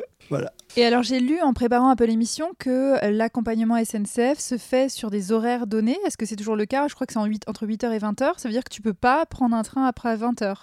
Euh, ça non, je crois plus que c'est le Ça cas. a Bah, moi, ça m'est arrivé de prendre le train après 20h. Ok. Après, ça m'étonnerait pas que selon certaines régions, selon Eh oui. certains. Voilà, faudrait euh, pousser le truc un peu, mais je crois pas que ce soit le cas encore. Mais encore une fois, faut réserver à l'avance. voilà. Après, tu le, tu le soulignais, il y a quand même du personnel dans certaines gares qui sont arrangeants. Ah oui, non, mais ça, faut pas jeter l'opprobre sur tout le personnel de SNCF. Mm. surtout à Saint-Lazare, qui sont très sympathiques. Hmm. Je les salue, C'est vrai, c'est vrai, c'est vrai. c'est. Voilà, C'est ma gare aussi. voilà, comme je les vois souvent, faut mieux pas qu'ils me prennent en griffe. mais euh, non, mais c'est vrai que par exemple, à Montparnasse, il m'est arrivé d'avoir plus de galères. ou- Ah ouais. Voilà, après, en fait, tout simplement, je pense que la, la force de l'habitude, comme c'est souvent les mêmes clients qui viennent, il y a plus de. Ils sont plus arrangeants, en fait. Donc, moi, par exemple, j'ai un chien, ils connaissent mon chien, quand ils le voient, Ah ils lui disent bonjour, ils sont contents de le voir et tout. Donc, tout de suite, ça crée un peu plus de liens, tout de suite, T'es sont connu en fait. T'es une célébrité à Bah. Saint-Laz. un peu, un peu. T'es comme, t'es comme le croque-Michel. Voilà, vous pouvez me voir tous les samedis matin à Saint-Lazare, Ah voilà. En dédicace. dédicace Efficace. avec mon chien. Et alors, est-ce que. euh, Donc, tu voyages seul la plupart du temps, par exemple, quand tu rentres au Havre? Et est-ce que ça, ça a été quelque chose qui euh, est un peu une étape importante de se dire bon, bah là, je sais pas forcément ce qui m'attend à l'arrivée. euh, admettons que tu ailles ailleurs qu'au Havre, j'y vais quand même tout seul parce que euh, bah, je suis une grande personne et j'ai le droit de me déplacer tout seul. Est-ce que c'est des, des questions qui se Oui, posent? Non, mais vraiment, c'est une étape euh, très stressante. Ouais. Et pour le coup, bah, récemment, j'ai invité une amie euh, qui était également en fauteuil chez moi à Paris. Et donc, elle devait prendre le train toute seule du Havre à Paris. C'était la première fois qu'elle le faisait. Ah ouais. Elle avait 25 ans quand même. Et bon, je sentais que ça la mettait dans un état de stress. Ça Eh m'étonne ouais, pas. Et c'est, c'est compréhensible en fait, parce que c'est beaucoup de trucs, euh, beaucoup de charge mentale en fait à gérer. Alors qu'avec l'habitude, tu, tu les gères, mais quand c'est les premières fois, moi je sais quand je suis arrivé sur Paris que je devais faire souvent l'aller-retour, bah le truc qui me stressait le plus, c'est de pas pouvoir rentrer dans le train quoi. Eh ouais. Genre les, les demi-heures à l'avance, je me disais, mais si j'arrive genre à 25 minutes ou 20 minutes, ils vont me dire non, je vais pas pouvoir rentrer chez mes parents, ça, me- ça va me faire chier, etc. Ouais, Donc, en plus que là, tu dépends aussi d'autres moyens de mobilité parce que pour te rendre Oui. à Saint-Laz, euh, des fois, Oui, bah, c'est mais- pas si simple d'être à l'heure, quoi. Oui, voilà, parce que là, là j'ai la chance d'habiter pas très loin de Saint-Lazare, donc Oui. du coup, j'arrive relativement à l'heure, et encore, je suis pas quelqu'un de très ponctuel, donc c'est un peu compliqué. Mais quand j'habitais à Montparnasse, j'étais en... J'étais en transpi Ah, quand euh, ouais. je rentrais au Havre, Ah quoi. ouais. Parce que si le bus, euh, il y avait trop de... Parce que c'est ça aussi le problème du bus, c'est que t'es tributaire de la circulation. Tout à fait. Mm. Contrairement au métro, où bah, globalement, j'ai jamais pris le métro, mais j'imagine que c'est Ouais, assez, ouais, à part euh, quelques incidents, c'est relativement ça roule. hein. ça roule, quoi. On va parler un peu du coup des autres villes. Euh, donc toi, tu as, grandi, tu as vécu énormément au Havre, tu y retournes souvent. Tu dirais que le Havre est une ville plus adaptée à ta condition de fauteuil ou moins adaptée que Paris? Je dirais que ça a changé récemment avec euh, la mise en place du tramway. Ah oui. Parce que moi, je sais qu'avant ce tramway-là, en fait, euh, pour euh, descendre en ville, j'étais dépendant de mes parents parce que, bah, du coup. C'est vallonné hein, le Havre quand même. Oui, c'est vallonné. En fait, moi, j'habite euh, au-dessus du tunnel pour ceux qui Ah, connaissent. Excuse-nous. Voilà. Excuse-nous. Et donc, en fait, pour descendre, t'es obligé d'avoir la voiture ou le tramway. Mais quand il n'y avait pas le tramway, c'était la voiture. Et donc, en fait, quand j'habitais au Havre, j'avais zéro autonomie. Quoi. Quand je voulais prendre un café avec des potes, fallait que je demande à mes parents de me descendre Ah et tout. Donc en fait, ça, ça a beaucoup d'impact sur ta vie sociale. Et ça, ça change énormément de choses. Et bah d'ailleurs, si je fais un petit, une petite digression sur Paris, mais là récemment, il y avait une soirée dans le 20e arrondissement à Mhm. Paris, avec des potes. J'ai pas pu y aller parce que bah, le, le bus pour faire du 8e au 20e, c'est quasiment euh, plus d'une heure de trajet. Quoi. Donc, je me suis dit, pour aller boire une bière, c'est un petit peu excessif. Alors qu'en métro, j'aurais mis peut-être une demi-heure. quoi. Oui. Donc c'est c'est aussi ça qui joue énormément les temps de trajet et le- l'autonomie en fait. euh. Et tu fais bien de le dire, le tramway, c'est vraiment une excellente euh, solution. Souvent, ça arrive à quai pile poil droit. C'est un peu comme des gros bus sur rail, donc tu as les espaces prévus euh, pour, pour accéder. Euh, c'est c'est une bonne solution. D'ailleurs, promettez beaucoup de tramways là pour euh, 2024, justement. C'est ça qu'ils voulaient développer Ouais. et étendre les lignes de tramway. Je Ouais. les ai toujours pas vues, moi, perso. hein.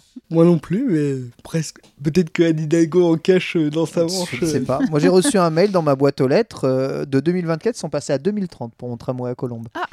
Ça fait quand même un grand gap, écart. ouais. Tu Mm. penses qu'on sera encore, ils seront encore là les JO en 2030 ou pas À Ils Chloé- vont les faire durer très je, je longtemps. connais ce rire de Chloé. C'est difficile, hein Moi, j'adore le tram. Donc, c'est vrai que. Moi aussi, j'aime beaucoup le Bah, tram. En plus, j'ai j'adore la le chance tram aussi. d'habiter à Ouais. côté d'un- d'une station de tram à Paris. Et, euh, et, et justement, est-ce que toi, tu as eu l'occasion dans d'autres villes? Parce que je, moi, je connais très bien Le Havre et Saint-Etienne. Et Saint-Etienne a aussi énormément de trams. Je trouve que j'ai toujours été habituée aux villes à tram et je comprends pas qu'il n'y en ait pas plus partout. C'est vrai. Moi, j'ai une ville qui m'a beaucoup surpris. Alors après, je suis pas un grand fan de cette ville, mais Toulouse. Ouais. Toulouse. Toulouse, le, le métro est accessible. euh, Ok. Voilà, on a parlé du métro. C'est vrai. Voilà, le, le métro, il y a un ascenseur, t'arrives à quai, tu, tu te déplaces euh, en autonomie complète. Donc euh, non, c'est vraiment très bien fait Toulouse au niveau de l'accessibilité. D'autres villes peut-être qui t'ont euh, qui Ton t'ont top surprise 3 des meilleurs. Ah, pff, Nantes, pas mal. Nantes. Ouais. Pas mal. J'ai pas fait d'autres villes en Bretagne, mais j'ai eu quelques mauvais souvenirs en termes d'accessibilité. Parce que c'est souvent des, des gros pavés. euh, À Rennes par exemple? Ouais, Rennes, Hmm. etc. Enfin, ça, j'ai fait ça plus jeune, donc peut-être que ça, ça a évolué depuis, mais c'est vrai que j'ai pas de, de bons souvenirs en Bretagne en général. Mais là, là, en fait, c'est un truc, euh, ça c'est vraiment quelque chose auquel j'envisageais pas. Je me dis, mais euh, regarde, ils ont des lignes de métro avec des ascenseurs tout neufs, donc justement, ça doit être pratique. Mais en fait, le, le- le problème, c'est ne serait-ce que se rendre au métro, Mm. si toutes les rues sont pavées, s'il y a des travaux quasiment tout le Ouais, temps. ça. Là, ça devient un véritable problématique. Et en fait, même si le métro est adapté, bah, bah super, il est adapté. Mais y aller, c'est une galère, euh, c'est une galère son, c'est pas agréable. Tu risques de crever en plus euh, le, le fauteuil. Oui. Donc, euh, c'est des choses auxquelles j'avais jamais envisagé. Mais c'est vrai que c'est ce qui peut rendre les villes pas si agréables à vivre que ça. hein. Après, on a la chance qu'il y ait pas mal de gens qui ont quand même bossé au niveau des, des accessoires pour les fauteuils qui permettent, euh, notamment, il y a ce qu'on appelle la free wheel. euh, Donc là, par exemple, mon amie qui est venue à Paris, elle avait ça. Ouais. C'est le, une roue qui, en fait, se fixe juste au niveau du cale-pied du fauteuil. Ouais. Et ça permet en fait de soulever les, les petits trous euh, qui sont devant en fait parce que grosso modo les pavés ce qui bloque souvent c'est les, les roues de devant Ouais, qui se mettent dedans, c'est qui, ça mettent dans- qui se mettent dans les interstices Mm. Ouais. en fait le, la free wheel permet de, de soulever ces petits trous et en fait tu, tu passes les pavés je dirais presque sans effort Ah ouais. donc ça c'est des petites choses qui ont amélioré un peu le La technologie au service euh, c'est ça des personnes handicapées. On fait de la tech euh, pour euh, pallier les soucis Mm. euh, d'aménagement. Après, bon, les pavés, c'est des choses qui ont été installées souvent il y a très très très très très longtemps. Mais vous seriez pour, vous, qui retire les pavés de, des, des, des villes? Parce que ça a son charme, hein. je, je sais que ça a son Après, charme. c'est toujours une question de coût, hein, comme on discutait. Je crois que tout Non, mais vas-y, il n'y a, coût, y a hein. pas de coup. Une ville sans pavés, tu dis oui ou tu dis non Ah bah moi je suis à vélo, donc je dis oui, Ouais, évidemment. tu dis moi oui ou je, tu dis non? je dis oui mais je suis un roux donc euh, Mais moi, je sais que Mais moi, je dis oui aussi. Hein. J'avais ce débat avec une amie qui me disait ouais mais une ville bétonnée quand même. Ouais, c'est pas, c'est pas, c'est moins charmant. C'est moins, c'est moins beau et c'est vrai. Je, ça je peux pas le nier. C'est Montmartre avec les pavés c'est quand même quelque chose. quoi. Bah oui, c'est chouette. Si tu- si tu- Visuellement, c'est chouette. Bétonné, bof quoi. Si tu goudronnes tout Montmartre, Ouais. euh, bon je comprends que ça puisse, euh, ça puisse être problématique. C'est un débat qu'il faut avoir. Mais je profite de faire une petite aparté euh, sur l'aménagement. euh, on disait pour euh, justement les personnes à mobilité réduite, mais les personnes à mobilité réduite, faut pas oublier que ce ne sont pas que les personnes en fauteuil. Et bien et sûr. que et dans la définition des personnes à mobilité réduite, il y a les gens juste, par exemple, euh, les poussettes, euh, les, quand tu as beaucoup de bagages, les personnes euh, seniors qui ont du mal à se déplacer, qui peuvent avoir des déambulateurs, des choses comme ça. Donc, je trouve que de se dire qu'en fait, ces aménagements coûtent cher, oui, mais c'est pour une grande partie de la population finalement. On va tous vieillir, on va Bien tous avoir du mal à se déplacer, on va peut-être tous avoir la chance d'avoir des enfants avec des poussettes. Euh, donc, à un moment donné, il faut aussi réfléchir global. C'est ce que je dis toujours, c'est que c'est pas que nous en fait. Exactement. C'est souvent quand on dit oui, nous on veut le métro accessible, on a l'impression d'être des méchants militants qui, Bah non. qui voulont euh, niquer la vie des Parisiens, mais pas du tout en fait. euh, la majorité des gens qui ont besoin de ces accès-là sont pas forcément en fauteuil. Ça peut être tout simplement une personne qui a du mal à marcher, Mm. ça peut être une personne âgée comme tu le dis, les poussettes, etc. Bah, moi par exemple, moi il y a un truc, un truc qui me choque toujours, c'est au niveau des bus. Donc moi ils mettent la rampe euh, en action, Ouais. mais quand ils voient une femme avec une poussette... et- Ouais, euh, par contre, ça, euh, elle, elle a débrouillez-vous. peut soulever sa poussette euh, sans difficulté. Enfin, moi, je trouve ça fou alors qu'il suffit d'appuyer sur un bouton et d'attendre 2-3 minutes que la rampe soit en place. Ouais. Mais en fait, les gens n'ont pas le temps. C'est ça qui est, c'est ça qui est fou, c'est que moi, moi, souvent, les problèmes que j'ai au quotidien dans le bus, c'est souvent les, les personnes âgées, souvent, qui en fait n'ont pas deux minutes pour attendre que la porte s'ouvre, qui, Qui rush, euh, qui gueule rush après B. le chauffeur parce que ça prend du temps à s'ouvrir, etc. C'est des, c'est des problématiques qui sont quotidiennes. ça. Moi, là où ça m'a frappé, et du coup, euh, bravo Saint-Lazare, mais pas bravo Montparnasse, puisque quand on vient de n'importe quel métro pour aller à Montparnasse, je pense qu'il y a une dizaine d'escaliers Escalier. avant d'accéder à la gare. Brut, ouais. Et ça, Pas je ne d'escalator, comprends pas que ça n'ait pas été réfléchi dans une gare aussi importante que Montparnasse. Je peux comprendre sur des petites lignes ou des petits arrêts de te dire bon bah c'est pas grave, faudra aller au suivant. Mais sur un- une gare, moi même euh, quand j'ai deux valises, euh, enfin ou même j'ai j'ai toujours aidé les gens à monter les valises parce que quand tu as 10 escaliers euh, d'a- d'affilée et que bah, tu as les deux mains prises ou que c'est une personne âgée qui a du mal à se déplacer donc elle peut pas soulever sa valise en même temps que monter les escaliers, je comprends pas. À la Défense, par exemple, sur tout le sol de la Défense, tu peux te déplacer partout, euh, en poussette, en fauteuil. Il y a des rampes absolument partout. Tu descends dans le métro, c'est fini. C'est fini. Oui donc il y a un C'est terminé. C'est il- escalier partout, escalator partout. Ouais. Il n'y a pas de solution. c'est fou. Tu es mort. Donc euh, c'est vraiment, euh, vraiment assez terrible. Donc voilà, donc pensons plutôt à une solution globale, que ça améliorerait ces aménagements. C'est 100% des gens en pourraient en bénéficier en finale. Et donc oui, c'est de, de l'argent, mais euh, si ça peut améliorer la vie de tout le monde, Je pense que ça a un impact aussi sur la visibilité des personnes handicapées. C'est-à-dire que plus on va rendre accessible la société, en fait, plus on va nous voir dans notre, dans notre quotidien. Moi, ce qui m'a toujours choqué, là, récemment, on a eu un stagiaire à mon boulot, donc 25 ans quand même, et il m'a dit T'es la première personne en fauteuil avec qui je parle. quoi. ah ouais. Et donc, je trouve que c'est. c'est- Pourtant, tu es dans la fonction publique, hein, Et- qui sont assez réputés pour euh, justement accueillir euh, Oui, et respecter du coup les, les quotas, oui. les quotas. ouais. Ouais. Exactement. Et donc c'est c'est fou en fait de s'entendre dire ça d'un mec de 25 ans. Quoi. Que t'es la première personne en fauteuil avec qui il a parlé. Quoi. Et moi je trouve ça toujours hallucinant. Et en fait c'est juste parce qu'on n'a pas accès aux espaces en fait. Ouais. Hmm. C'est... c'est- Et encore, moi j'ai la, ch- enfin, j'ai la chance de, de connaître un peu pareil, de savoir à peu près où sortir pour, Hmm. euh, pour, euh, Sociabiliser. pour sociabiliser. Mais par exemple, moi pareil, je peux pas sortir dans un bar que je connais pas trop parce que je sais pas si je peux aller aux toilettes. Exactement. Mm. Les Exact- toilettes, c'est hyper important. Ouais, ça ouais, peut ouais. paraître bête, mais tu prends une bière. Si au bout d'une bière, t'as envie de d'uriner, ça, te- ça te gâche la soirée en Ah fait. ouais, de ouf. Ça te gâche la soirée et les gens ne s'en rendent pas compte. Et quand tu, tu vas dans un bar que tu connais pas et que le mec te dit, bah non, bah, les, les toilettes, faut des... Descendre l'escalier. Descendre Oh l'escalier, que c'est dans la là cave. là. Bah là, tu sais que tu vas passer une soirée pourrie. Tu sais qu'en plus, du coup, tu consommes moins. Eh oui, Si on est dans une logique capitaliste, bah bien sûr. Bien, bien, bien, Voilà. bien vu. tu- du coup, tu consommes qu'une pinte au lieu de deux. Ouais. Puis tu, tu te concentres sur ta vessie toute la soirée, quoi. Tu profites pas de la soirée. Là-dessus, est-ce que tu as, est-ce qu'il y a des outils, euh, des applis, des trucs comme ça qui recensent un peu tous les lieux euh, faciles d'accès pour les personnes handicapées? Alors, regarde, là, il y a, en fait, il y a un site dont j'ai plus le nom, mais en fait, c'est un site communautaire où, grosso modo, euh, c'est une sorte de TripAdvisor pour les, les personnes en fauteuil.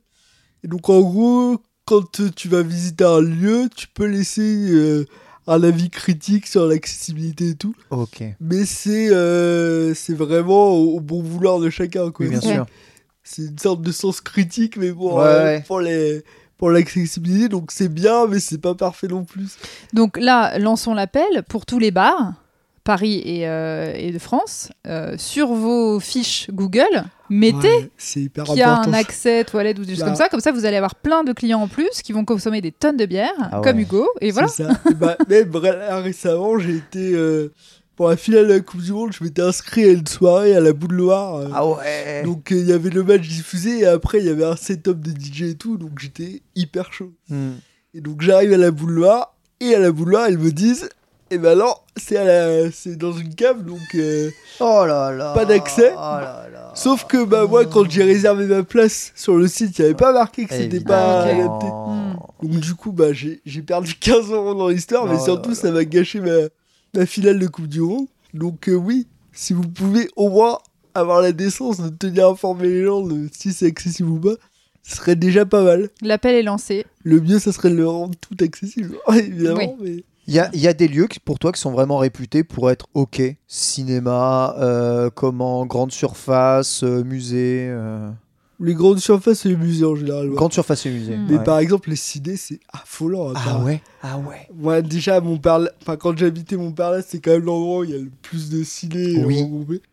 Et ben, en fait, je devais choisir mon film à l'avance et contacter le cinéma pour savoir si la salle était euh, adaptée ou pas. Parce que toutes les salles n'étaient pas adaptées. Ah oui.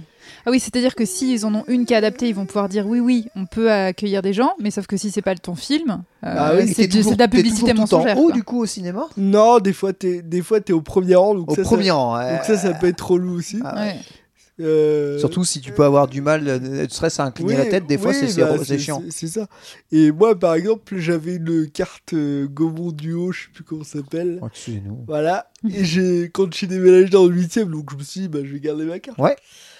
Et euh, je suis arrivé donc dans le Gaumont des Champs-Élysées, qui est quand même pas le, le Gaumont. Ah, J'avoue, il est. c'est- Aucune salle accessible. Aucune Aucune, zéro. J'ai j'ai jamais vu ça de ma vie. Et Les je- ch- aux et Champs-Élysées. Je me dis, c'est pas grave, il y a l'UGC en face. Ouais. Donc je vais aller à l'UGC. Vas-y, let's go Pareil. Allez Donc, euh, La je- tête de Chloé, vous le voyez pas en podcast, mais c'est c'est à mourir de rire. donc Je je, me lève les yeux euh, aller à Place de Clichy et à, et à Opéra quand euh, je vais aller au cinéma. Ouais, ils sont, sont- et encore une fois, toutes les salles ne sont pas accessibles, donc il faut que- qu'on filme que je veux voir. Il y a le petit sigle avec le. le... Pâté Beaugrenelle, hein, Pâté Ouais. Beaugrenelle, hein, si t'as l'occasion de faire, incroyable. Oui, il paraît que c'est incroyable, mais il paraît que c'est très cher aussi. Donc... C'est très cher. Mmh. Voilà, Mais par contre, c'est incroyable. mais on m'a dit que c'était la plus SA de Paris, donc faudrait Franchement, c'est vraiment trop bien. Et elle est accessible, je peux te l'assurer. Ah, J'espère ce Ouais. J'avoue, par contre, ton popcorn est à 8 balles. Mais ça, c'est autre chose. Très bien, on a fait un peu le tour des villes de France. On va s'envoler un tout petit peu dans les autres villes du monde dans quelques instants. Mais avant, eh bien, l'occasion de faire une petite news, euh, justement pour eh bien, marquer le temps mort dans cet épisode de Commute qui commence à durer un peu, mais c'est très intéressant. Ouais, on n'a pas envie d'arrêter. Vraiment très bien. News, tu voulais nous parler peut-être de quelque chose, euh, Chloé, euh, que tu as sur le cœur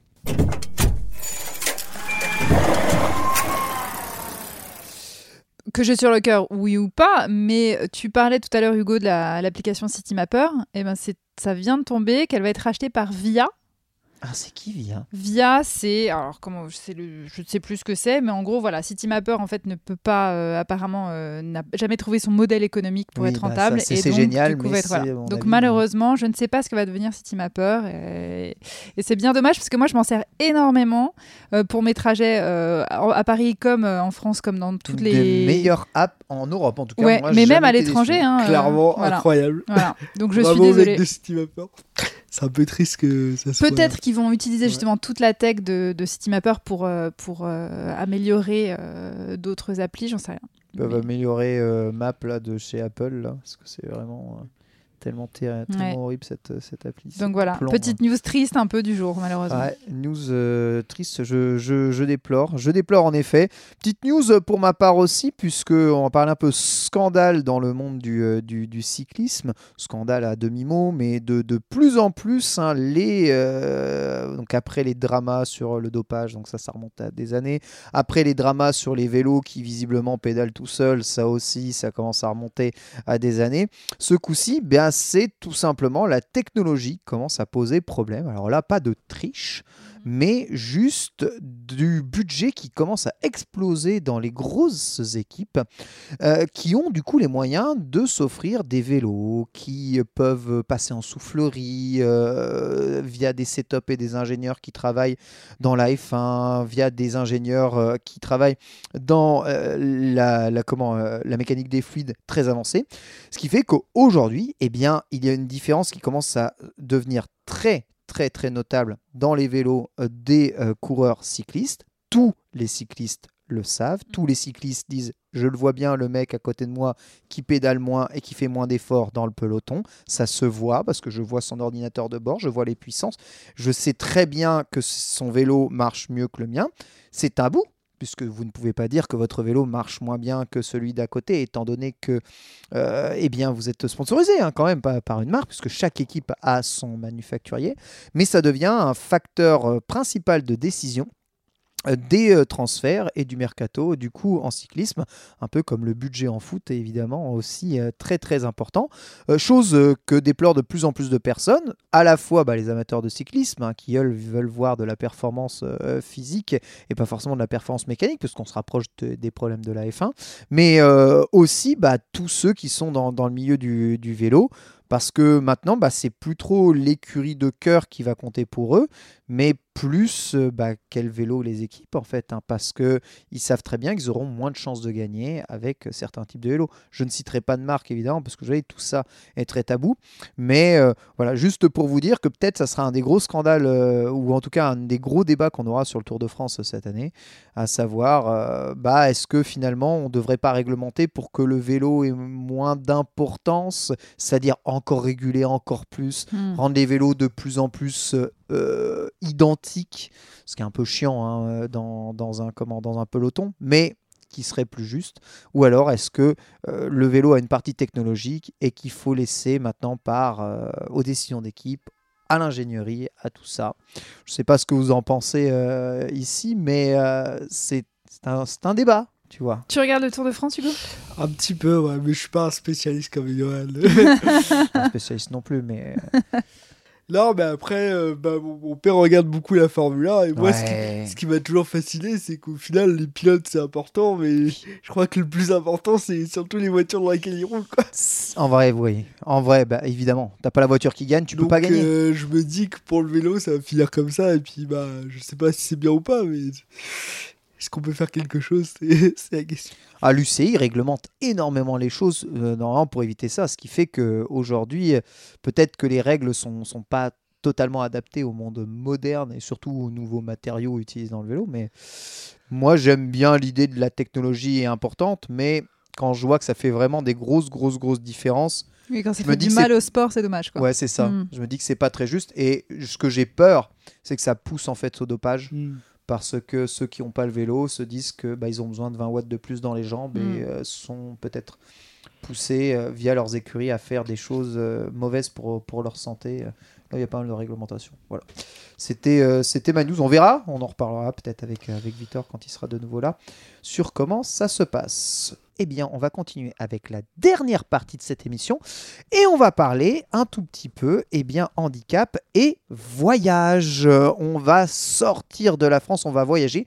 Hugo, tu as une chance énorme, je trouve. Tu as beaucoup voyagé dans ta vie. Oui, j'ai eu la chance d'avoir des parents qui m'ont fait beaucoup voyager. Donc, euh, c'est vrai que j'ai vu pas mal de, de pays différents, donc c'est c'est assez cool. Est-ce que tu peux nous parler un tout petit peu de bah, ce qu'il faut faire, un peu comme quand tu voyageais en France via le train, lorsque tu dois te déplacer dans un pays à l'étranger et que tu es en fauteuil? Quel problème est-ce qu'il y a? Quelles euh, bah, choses tu dois prévoir en avance? Est-ce qu'il y a des choses que tu dois faire en plus que les valides n'ont absolument pas à faire Est-ce qu'il y a Mhm. des choses qui sont plus pratiques pour toi par rapport aux valides Bah donc en fait, euh, quand tu prends ton billet d'avion, tout simplement, tu précises que tu es en fauteuil. Ouais. Et donc là, normalement, la compagnie te donne un formulaire que tu dois remplir, donc dimension du fauteuil. Il faut savoir également que pour les fauteuils électriques, tous les fauteuils électriques ne peuvent pas prendre l'avion. D'accord. Parce que tout simplement, il y a des batteries en fait qui ne Ah, supportent pas le oui. vol. Ouais.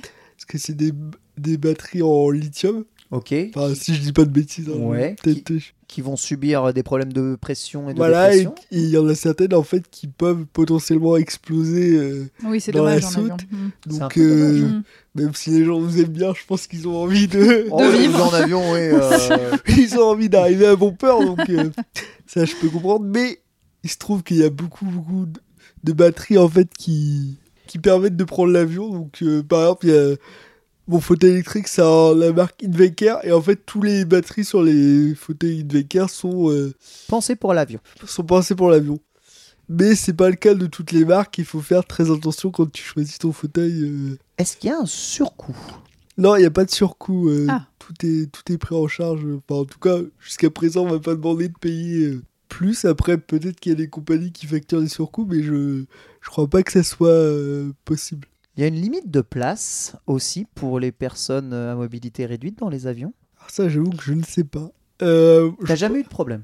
Jamais eu de problème. Après, je sais qu'il y a eu des problèmes avec la compagnie EasyJet euh, il y a Ah oui. quelques années parce qu'ils refusaient les personnes handicapées qui voyageaient seules. Mm. ça, c'était euh, très problématique parce que bah, du coup, euh, ça t'enlève toute autonomie, quoi. Donc, euh, ça, c'est quelque chose qui- qu'il faut. Enfin, je pense que ça n'existe plus, mais ça m'étonnerait pas que certaines compagnies pratiquent un petit peu encore des, des usages un peu bizarres comme ça, de refuser pour tel ou tel motif euh, l'embarquement. euh. Ah, bah oui, bah, récemment, quand je suis rentré de, de Guadeloupe euh, Ouais. il y a deux ans, je crois. Ouais. Euh, j'avais pris l'avion à l'aller sans difficulté et tout, donc sans certificat médical. Et pour mon retour euh, en France, celui qui gérait l'embarquement a voulu me refuser l'embarquement parce que j'avais pas un certificat comme quoi euh, j'étais apte à prendre l'avion euh, au niveau de ma santé. D'accord. Donc euh, j'ai dû j'ai dû batailler, mais c'est des, des choses en fait qui peuvent qui peuvent arriver. Certaines compagnies t'obligent à avoir un certificat médical pour pouvoir voyager sur leur euh, sur leur ligne. Très bien. Juste une question. Au moment où tu arrives à l'aéroport, est-ce que ton fauteuil est systématiquement pris comme un bagage et embarqué en soute comme un bagage ou on te laisse le fauteuil pour la totalité du votre trajet Non, on le prend comme un bagage, on le met en soute. euh, Ok. Donc on te donne un fauteuil de substitution pour faire tes déplacements euh, dans, dans le terminal? Euh, là, en fait, tu peux aller jusqu'à l'embarquement avec ton fauteuil. Ok. Et au moment de l'embarquement, en fait, ils prennent ton fauteuil, ils le mettent dans une espèce de caisse en métal et Très bien. ils le mettent en soute. Mais alors, D'accord. euh, si tu prends euh, des trajets avec correspondance, j'imagine que c'est déjà arrivé, enfin peut-être pas toi, mais que le, le, Oui, le bah moi, fauteuil soit ça, perdu. ça m'est déjà arrivé. Donc, Ah. euh, il y, a, il y a quelques années, quand on a été au Brésil, euh, j'avais 14-15 ans et en fait, ils avaient oublié mon fauteuil à Paris. Et quand je suis arrivé à Rio, bah, j'avais plus de fauteuil. Et donc, ils m'avaient prêté un fauteuil quelques jours, mais le fauteuil a mis 4 ou 5 jours à arriver. euh. 4 ou 5 jours. En plus, tu as dû bouger de Rio, non Entre-temps, même pas? Euh, non, on a eu de la chance parce que je crois que les premiers jours ont resté sur Rio. Donc, en fait, le... Tu as dû retourner à l'aéroport ou ils te l'ont apporté? Ils l'ont apporté Ok, quand même. d'accord, ça va. Mais en plus, je crois qu'ils l'avaient abîmé. Enfin bref, ça avait été, une- ça avait été compliqué. Oui, donc c'est pas si simple que ça. Au moins le billet est au même prix, mais il y a quand même des. Oui, non, c'est- de toute façon, faut se dire que rien n'est simple. Ok, il faut partir en- du principe que c'est toujours rien n'est simple quoi. quand t'es en fauteuil, mais après, il y a quand même eu des améliorations ces dernières années. Donc, euh, bon. Et alors, est-ce que tu as un souvenir euh, d'une ville à l'étranger où, euh, où là, tu as senti la différence par rapport à la France dans les aménagements? Bah, voilà, récemment, Berlin, j'ai vraiment été pas subjugué par le, le, la, la simplicité de l'urbanisme et le, Mm. le fait que tu étais vraiment autonome, quoi. Y a- je me suis dit, vraiment, je pourrais vivre dans cette vie seule sans difficulté, quoi. Hmm. Donc ça, vraiment, ça a été cool. Londres aussi, Ah ouais qui, est, qui- Londres, qui est pas mal. Qui est pas mal, bah, notamment au niveau des transports, c'est pas si mal dans mes les bus, hein, les bus sont bien. Ouais, les Londres. bus sont bien et euh, bah, la ville est assez moderne, euh, je trouve. C'est vrai. Au niveau de l'urbanisme, en tout cas, c'est pas la pire. Bah, C'est une ville très aplatie, donc c'est un peu plus large. Et hein. donc, euh, voilà, mon prochain objectif, ce serait de faire le, le pays d'Amérique du Nord, donc États-Unis, Canada, Ok. T'es pour voir un petit peu justement. quand- jamais allé aux États-Unis? J'y suis allé, mais très jeune, donc Hmm. je pourrais pas. Je pourrais pas avoir un avis sur l'accessibilité, mais ce que je sais, de ce que m'ont dit des, des camarades en fauteuil, ils m'ont dit, ils m'ont dit que c'était quand même le pays le plus euh, en avance en termes de, Ah bah les trottoirs sont larges. hein. Voilà, et puis même en termes de- d'accessibilité des lieux publics, des bars, etc., ils m'ont dit que c'était c'était fou. Alors apparemment, quand même, le, le métro à New York, Le métro à New York, c'est mort, hein, je te le dis tout de suite. hein. c'est c'est assez galère. C'est mort de chez mort. hein. C'est assez galère, mais il est Eh censé être accessible. Ah ouais? Vous vous trompez. Mais il est censé être accessible, normalement. Si je reprends mon article du Guardian, c'est justement ils disent que c'est outre-Atlantique que les déplacements en fauteuil sont les plus aisés. À Los Angeles et Washington, les cartes des métros euh, se superposent parfaitement entre valides et, euh, et handicapés. Oui Oui. Moi, je parle de New York. Et New York présente une copie légèrement meilleure que Londres, avec presque un quart des stations totalement accessibles. Oh Donc c'est mieux que Paris dans tous les cas. Voilà. Et Après, un quart des stations à New York, c'est pas grand-chose. hein. Tok- oui, bah, c'est déjà, bah, ouais, mais c'est déjà ça. Ouais, c'est déjà ouais, beaucoup mieux que Paris. Et Tokyo nous dit que euh, 186 stations sur 211 Ouais. sont totalement Tokyo, c'est quasiment full accessible euh, pour les personnes euh, en fauteuil. Donc euh, Los Angeles, Washington, en tout cas, sache que euh, tu peux y aller T'as tranquille. déjà quoi. fait Tokyo ou pas? Non, jamais. Tokyo, c'est Euh. vraiment très très bien pour euh, les fauteuils, sauf que bah, il y a quasiment pas de trottoir. Donc les trottoirs, c'est approximativement euh, bah, la route sur beaucoup beaucoup de fûts. Mais les voitures font très attention, elles sont très petites et les gens sont très petits. Les... C'est vrai. Tout est Attends, petit. Tout est petit. Euh, les, euh, les, euh, toutes les rampes de métro, tout est accessible. Euh, tu as un agent pour mettre les rampes manuelles pour tous les fauteuils handicapés. Il n'y a absolument aucun problème. Les ascenseurs marchent absolument tout le temps. Le, le gros problème de Tokyo, c'est qu'il est trop. euh, C'est bizarre de dire ça. Limite trop aménagé du coup pour les personnes à mobilité réduite. Et toutes les rues sont du coup euh, nervurées euh, pour les personnes malvoyantes. Donc en fait, quand tu es en fauteuil, tu es en permanence en train de rouler sur des, euh, tu sais, des, des zones, euh, Oui. des zones, euh, comment, euh, Oui, euh, des avec bandes, du relief, euh, ouais, des bandes, des bandes euh, jaunes avec ouais. du relief. Vous voyez ce que, vous voyez ce Oui. que je Des veux bandes dire rugueuses. Des bandes rugueuses. Et ça peut être super gênant pour Ah, euh, se, se déplacer et, et rouler des fois. Moi, j'ai une problématique à pareil, c'est que pour les personnes malvoyantes et donc aveugles, Mm.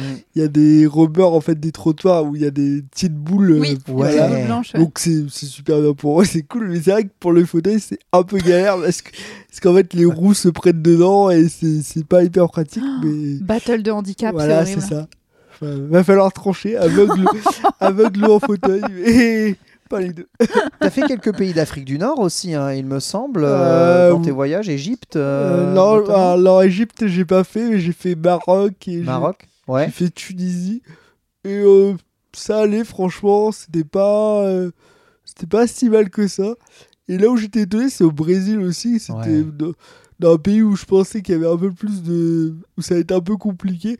Bah en fait, euh, on trouve facilement les solutions, les gens sont beaucoup plus proactifs euh, sur la question. Donc euh, non, j'étais assez étonné au Brésil.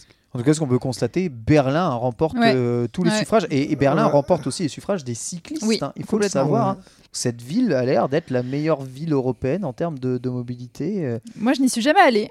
Est-ce que tu es déjà allée? Non. Eh ben, Ça me donne très envie d'y aller. Trop, Très, trop très hipster pour moi. Mais Bon, tu vas à Tokyo, euh, ça va? Tokyo, c'est pas hipster. Bon, bien C'est sûr que hipster si. de- C'est hipster de fou. Tokyo. Bah oui. C'est quoi Enfin. ces histoires C'est nouveau. c'est vrai, c'est vrai. C'est vrai qu'il y a des, des grandes communautés fans de jazz là-bas. Mais euh, écoutez, oui, euh, pour, pourquoi pas. hein. J'adorerais vous faire découvrir aussi euh, Tokyo. Il y a pas mal de vidéos hein, qui tournent d'ailleurs sur Internet sur euh, les différentes villes du monde. Voilà, en fauteuil, sont-elles accessibles, sont-elles pas accessibles? Il y en a qui sont réalisées souvent par des valides qui se mettent en fauteuil. Ça, je sais pas quel est ton avis Ah euh, par rapport à ça. Absolument No go. le go. Voilà, exactement. Voilà. Voilà, Drapeau rouge. euh, voilà, exactement. Voilà. On est d'accord. Voilà, je, je n'irai pas plus loin parce que je risque d'être euh, vulgaire, mais c'est c'est les pires personnes, je pense. Voilà, tu vois Voilà. le, tu, tu vois, tu vois l'idée. Et Mais- ensuite, après, bah, il y en a qui sont réalisés évidemment par des vrais, des vraies personnes. Tu nous disais que tu, tu suivais toi-même quelques, quelques youtubeurs euh, en fauteuil qui euh, bah, partageaient leur quotidien ou peut-être. euh, Euh, oui, oui, j'avais des. Bah, récemment, là, j'ai découvert un youtubeur américain qui, bon, lui, pour le coup, il est paralysé, donc je crois que ça fait 8 ans qu'il est en fauteuil. Donc c'était invalide avant. Et du coup, lui, il propose des, des exercices de fitness, etc. en fauteuil. Il propose euh, des, aussi des techniques pour pousser son fauteuil plus rapidement. et tout. Enfin, Il y a des tutos, etc. Et c'est des choses qu'on, enfin, que moi, personnellement, j'avais jamais vues. Ah ouais. Surtout bah, sur le, le YouTube français et tout, c'est Mhm. pas des trucs qu'on voit. Et donc c'était vachement euh, bah, inspirant. As et- son nom? Ah, malheureusement, là, je faudrait que je prenne mon portable. Et... Ouais, c'est Voilà. dur de se souvenir du nom des youtubeurs. Voilà, c'est ça. Ils mais... tombent dans tes recos, mais t'oublies leur nom. Mais je peux, euh, si, si vous faites, euh, si vous avez une page Twitter ou quoi, je pourrais vous. Eh Ben oui. On, Voilà. on mettra ça au moment de la. Ouais. Voilà, il y a notamment aussi un compte Instagram de deux frères, je crois, qui sont en fauteuil, qui en fait voyagent beaucoup et qui euh, postent un petit peu leurs recos euh, pour, pour les voyages, etc., qui sont vachement inspirants. Mais encore une fois, j'ai pas le nom en tête euh, des. On te on- tu nous Ouais, les donneras ouais, et ouais. comme ça on pourra le mettre au moment de la publication de l'épisode ça, et je ça peut intéresser je- beaucoup de monde. Ouais, non, parce que pour le coup, c'est vraiment utile. Quoi. Voilà, donc pour toi, voyager reste possible. On est d'accord que, en fait, même, même si c'est ton quotidien depuis toujours, tu ressens, enfin, tu ne t'es pas habitué à la galère que ça est d'être en fauteuil, mais tu sens des améliorations par rapport à quand tu étais plus jeune. Oui, ça, disons que ça prend du temps, mais il y a quand même eu des, des améliorations. Bon, après, je suis né dans les années 90, donc j'ai Oui. envie de dire, heureusement que Oui. ça, ça a évolué. Mais c'est vrai que ça, c'est un motif d'espoir pour les générations euh, futures.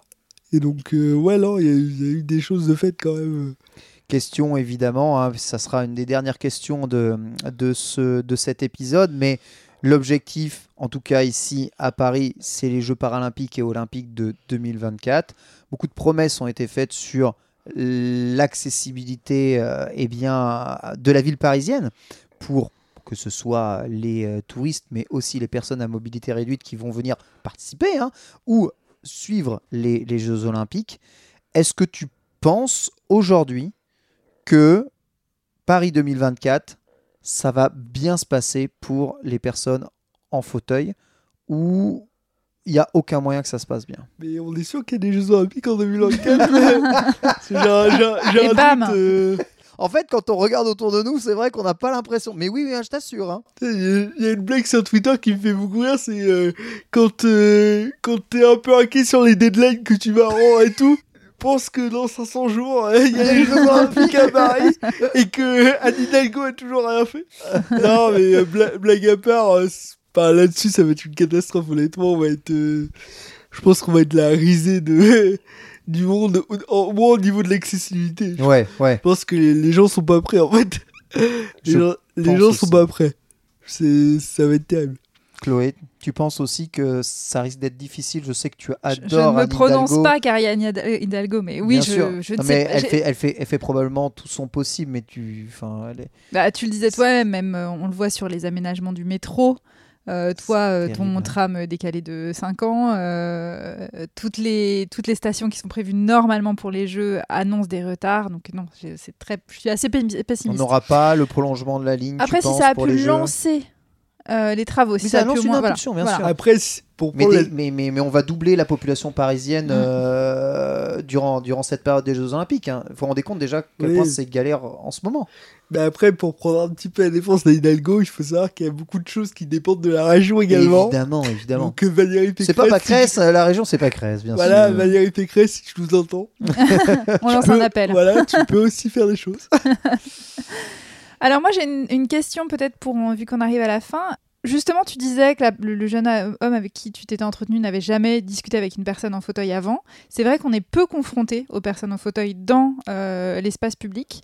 Et moi, je voulais savoir qu'est-ce que euh, tu nous recommandes de faire à nous les valides quand on, euh, par exemple, dans un dans le bus, est-ce que est-ce que c'est bien d'aider la personne? Est-ce que il faut, comment ça se passe? Moi, je je sais jamais trop euh, quoi faire et je veux bien ton avis là-dessus. Alors, très bonne question. faut savoir déjà de pas aider la personne sans lui demander. Déjà, je pense que c'est la première chose à faire. Ok. Il y a beaucoup de personnes en fauteuil qui mettent des. sur leur. euh, Je sais plus comment on appelle ça, les poignées derrière. Ouais. Ils mettent des trucs en gomme avec des pics justement pour que les personnes valides ne prennent pas le. Parce que ça arrive souvent que des Oui, gens ça- euh, te Ah oui, quand, poussent quand ou- j'étais en fauteuil manuel, moi c'est aussi pour ça que j'ai arrêté, c'est que c'était insupportable. En fait. Parce qu'en fait, quand les personnes valides voient que tu vas pas assez vite, ils estiment que tu galères, donc ils te le poussent. Mais c'est non. hyper infantilisant Ouais, de surtout pas faire ça. ok, Si vraiment vous voulez aider une personne handicapée, déjà, demandez-lui. ok. Hmm. Et euh, enfin, soyez à l'écoute. Et si elle vous dit non, surtout ne pas le prendre mal. Ah oui, bien sûr. Parce qu'il y en a aussi, quand on leur dit non, ils sont vexés. Oui. Hmm. On leur a euh, empêché de faire leur- la bonne action de la journée. Oui, oui, T'as c'est l'impression oui, de, c'est ça, ouais.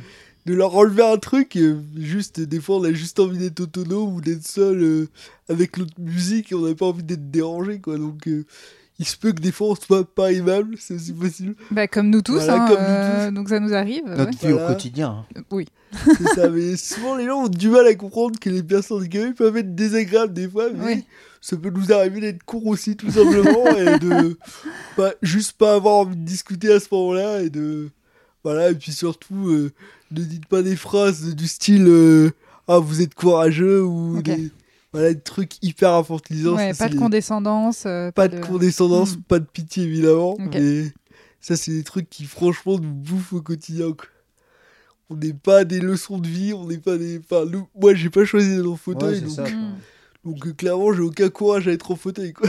Oui, oui, oui. C'est juste, euh, je subis la situation, donc ça. que je le fasse, mais euh, voilà, je suis pas, coura- je suis pas plus courageux qu'un autre. Quoi. Hmm. Donc, ça, c'est important de le dire aussi.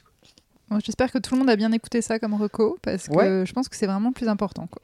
Merci beaucoup, Hugo, d'être Ouais, venu merci, Hugo. parler de tout ça. C'est un plaisir partagé. Merci beaucoup, Chloé, hein, pour eh ben, m'avoir accompagné euh, durant cette interview, demande très intéressant. Et surtout, si ça vous a plu, euh, déjà n'hésitez pas à poser des questions à Hugo via nos réseaux, choses comme ça, ou même. Est-ce que tu as un Twitter, Hugo Oui, j'ai Ah. un Twitter. Qu'est-ce que c'est ton Twitter C'est anticapitaliste.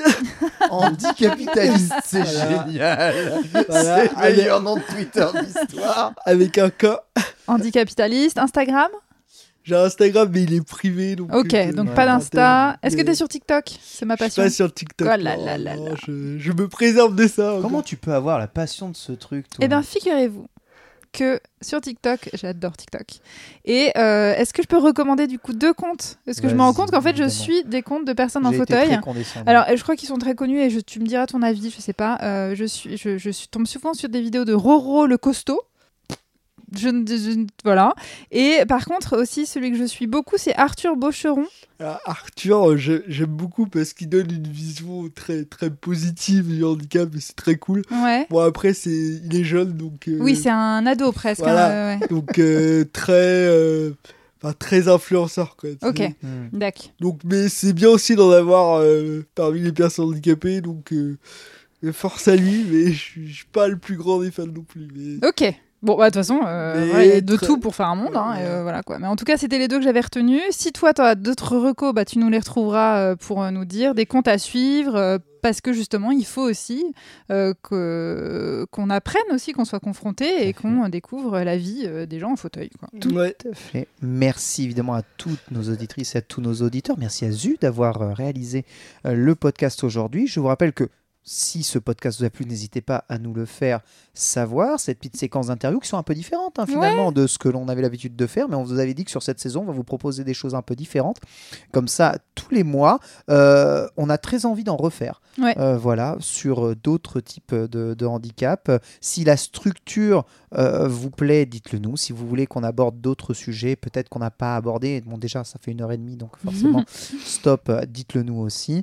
Ça sera avec grand plaisir que nous prendrons tous vos retours. Encore merci. De rien. Merci à vous. Merci Hugo. Merci Chloé et merci à vous tous. Bye bye.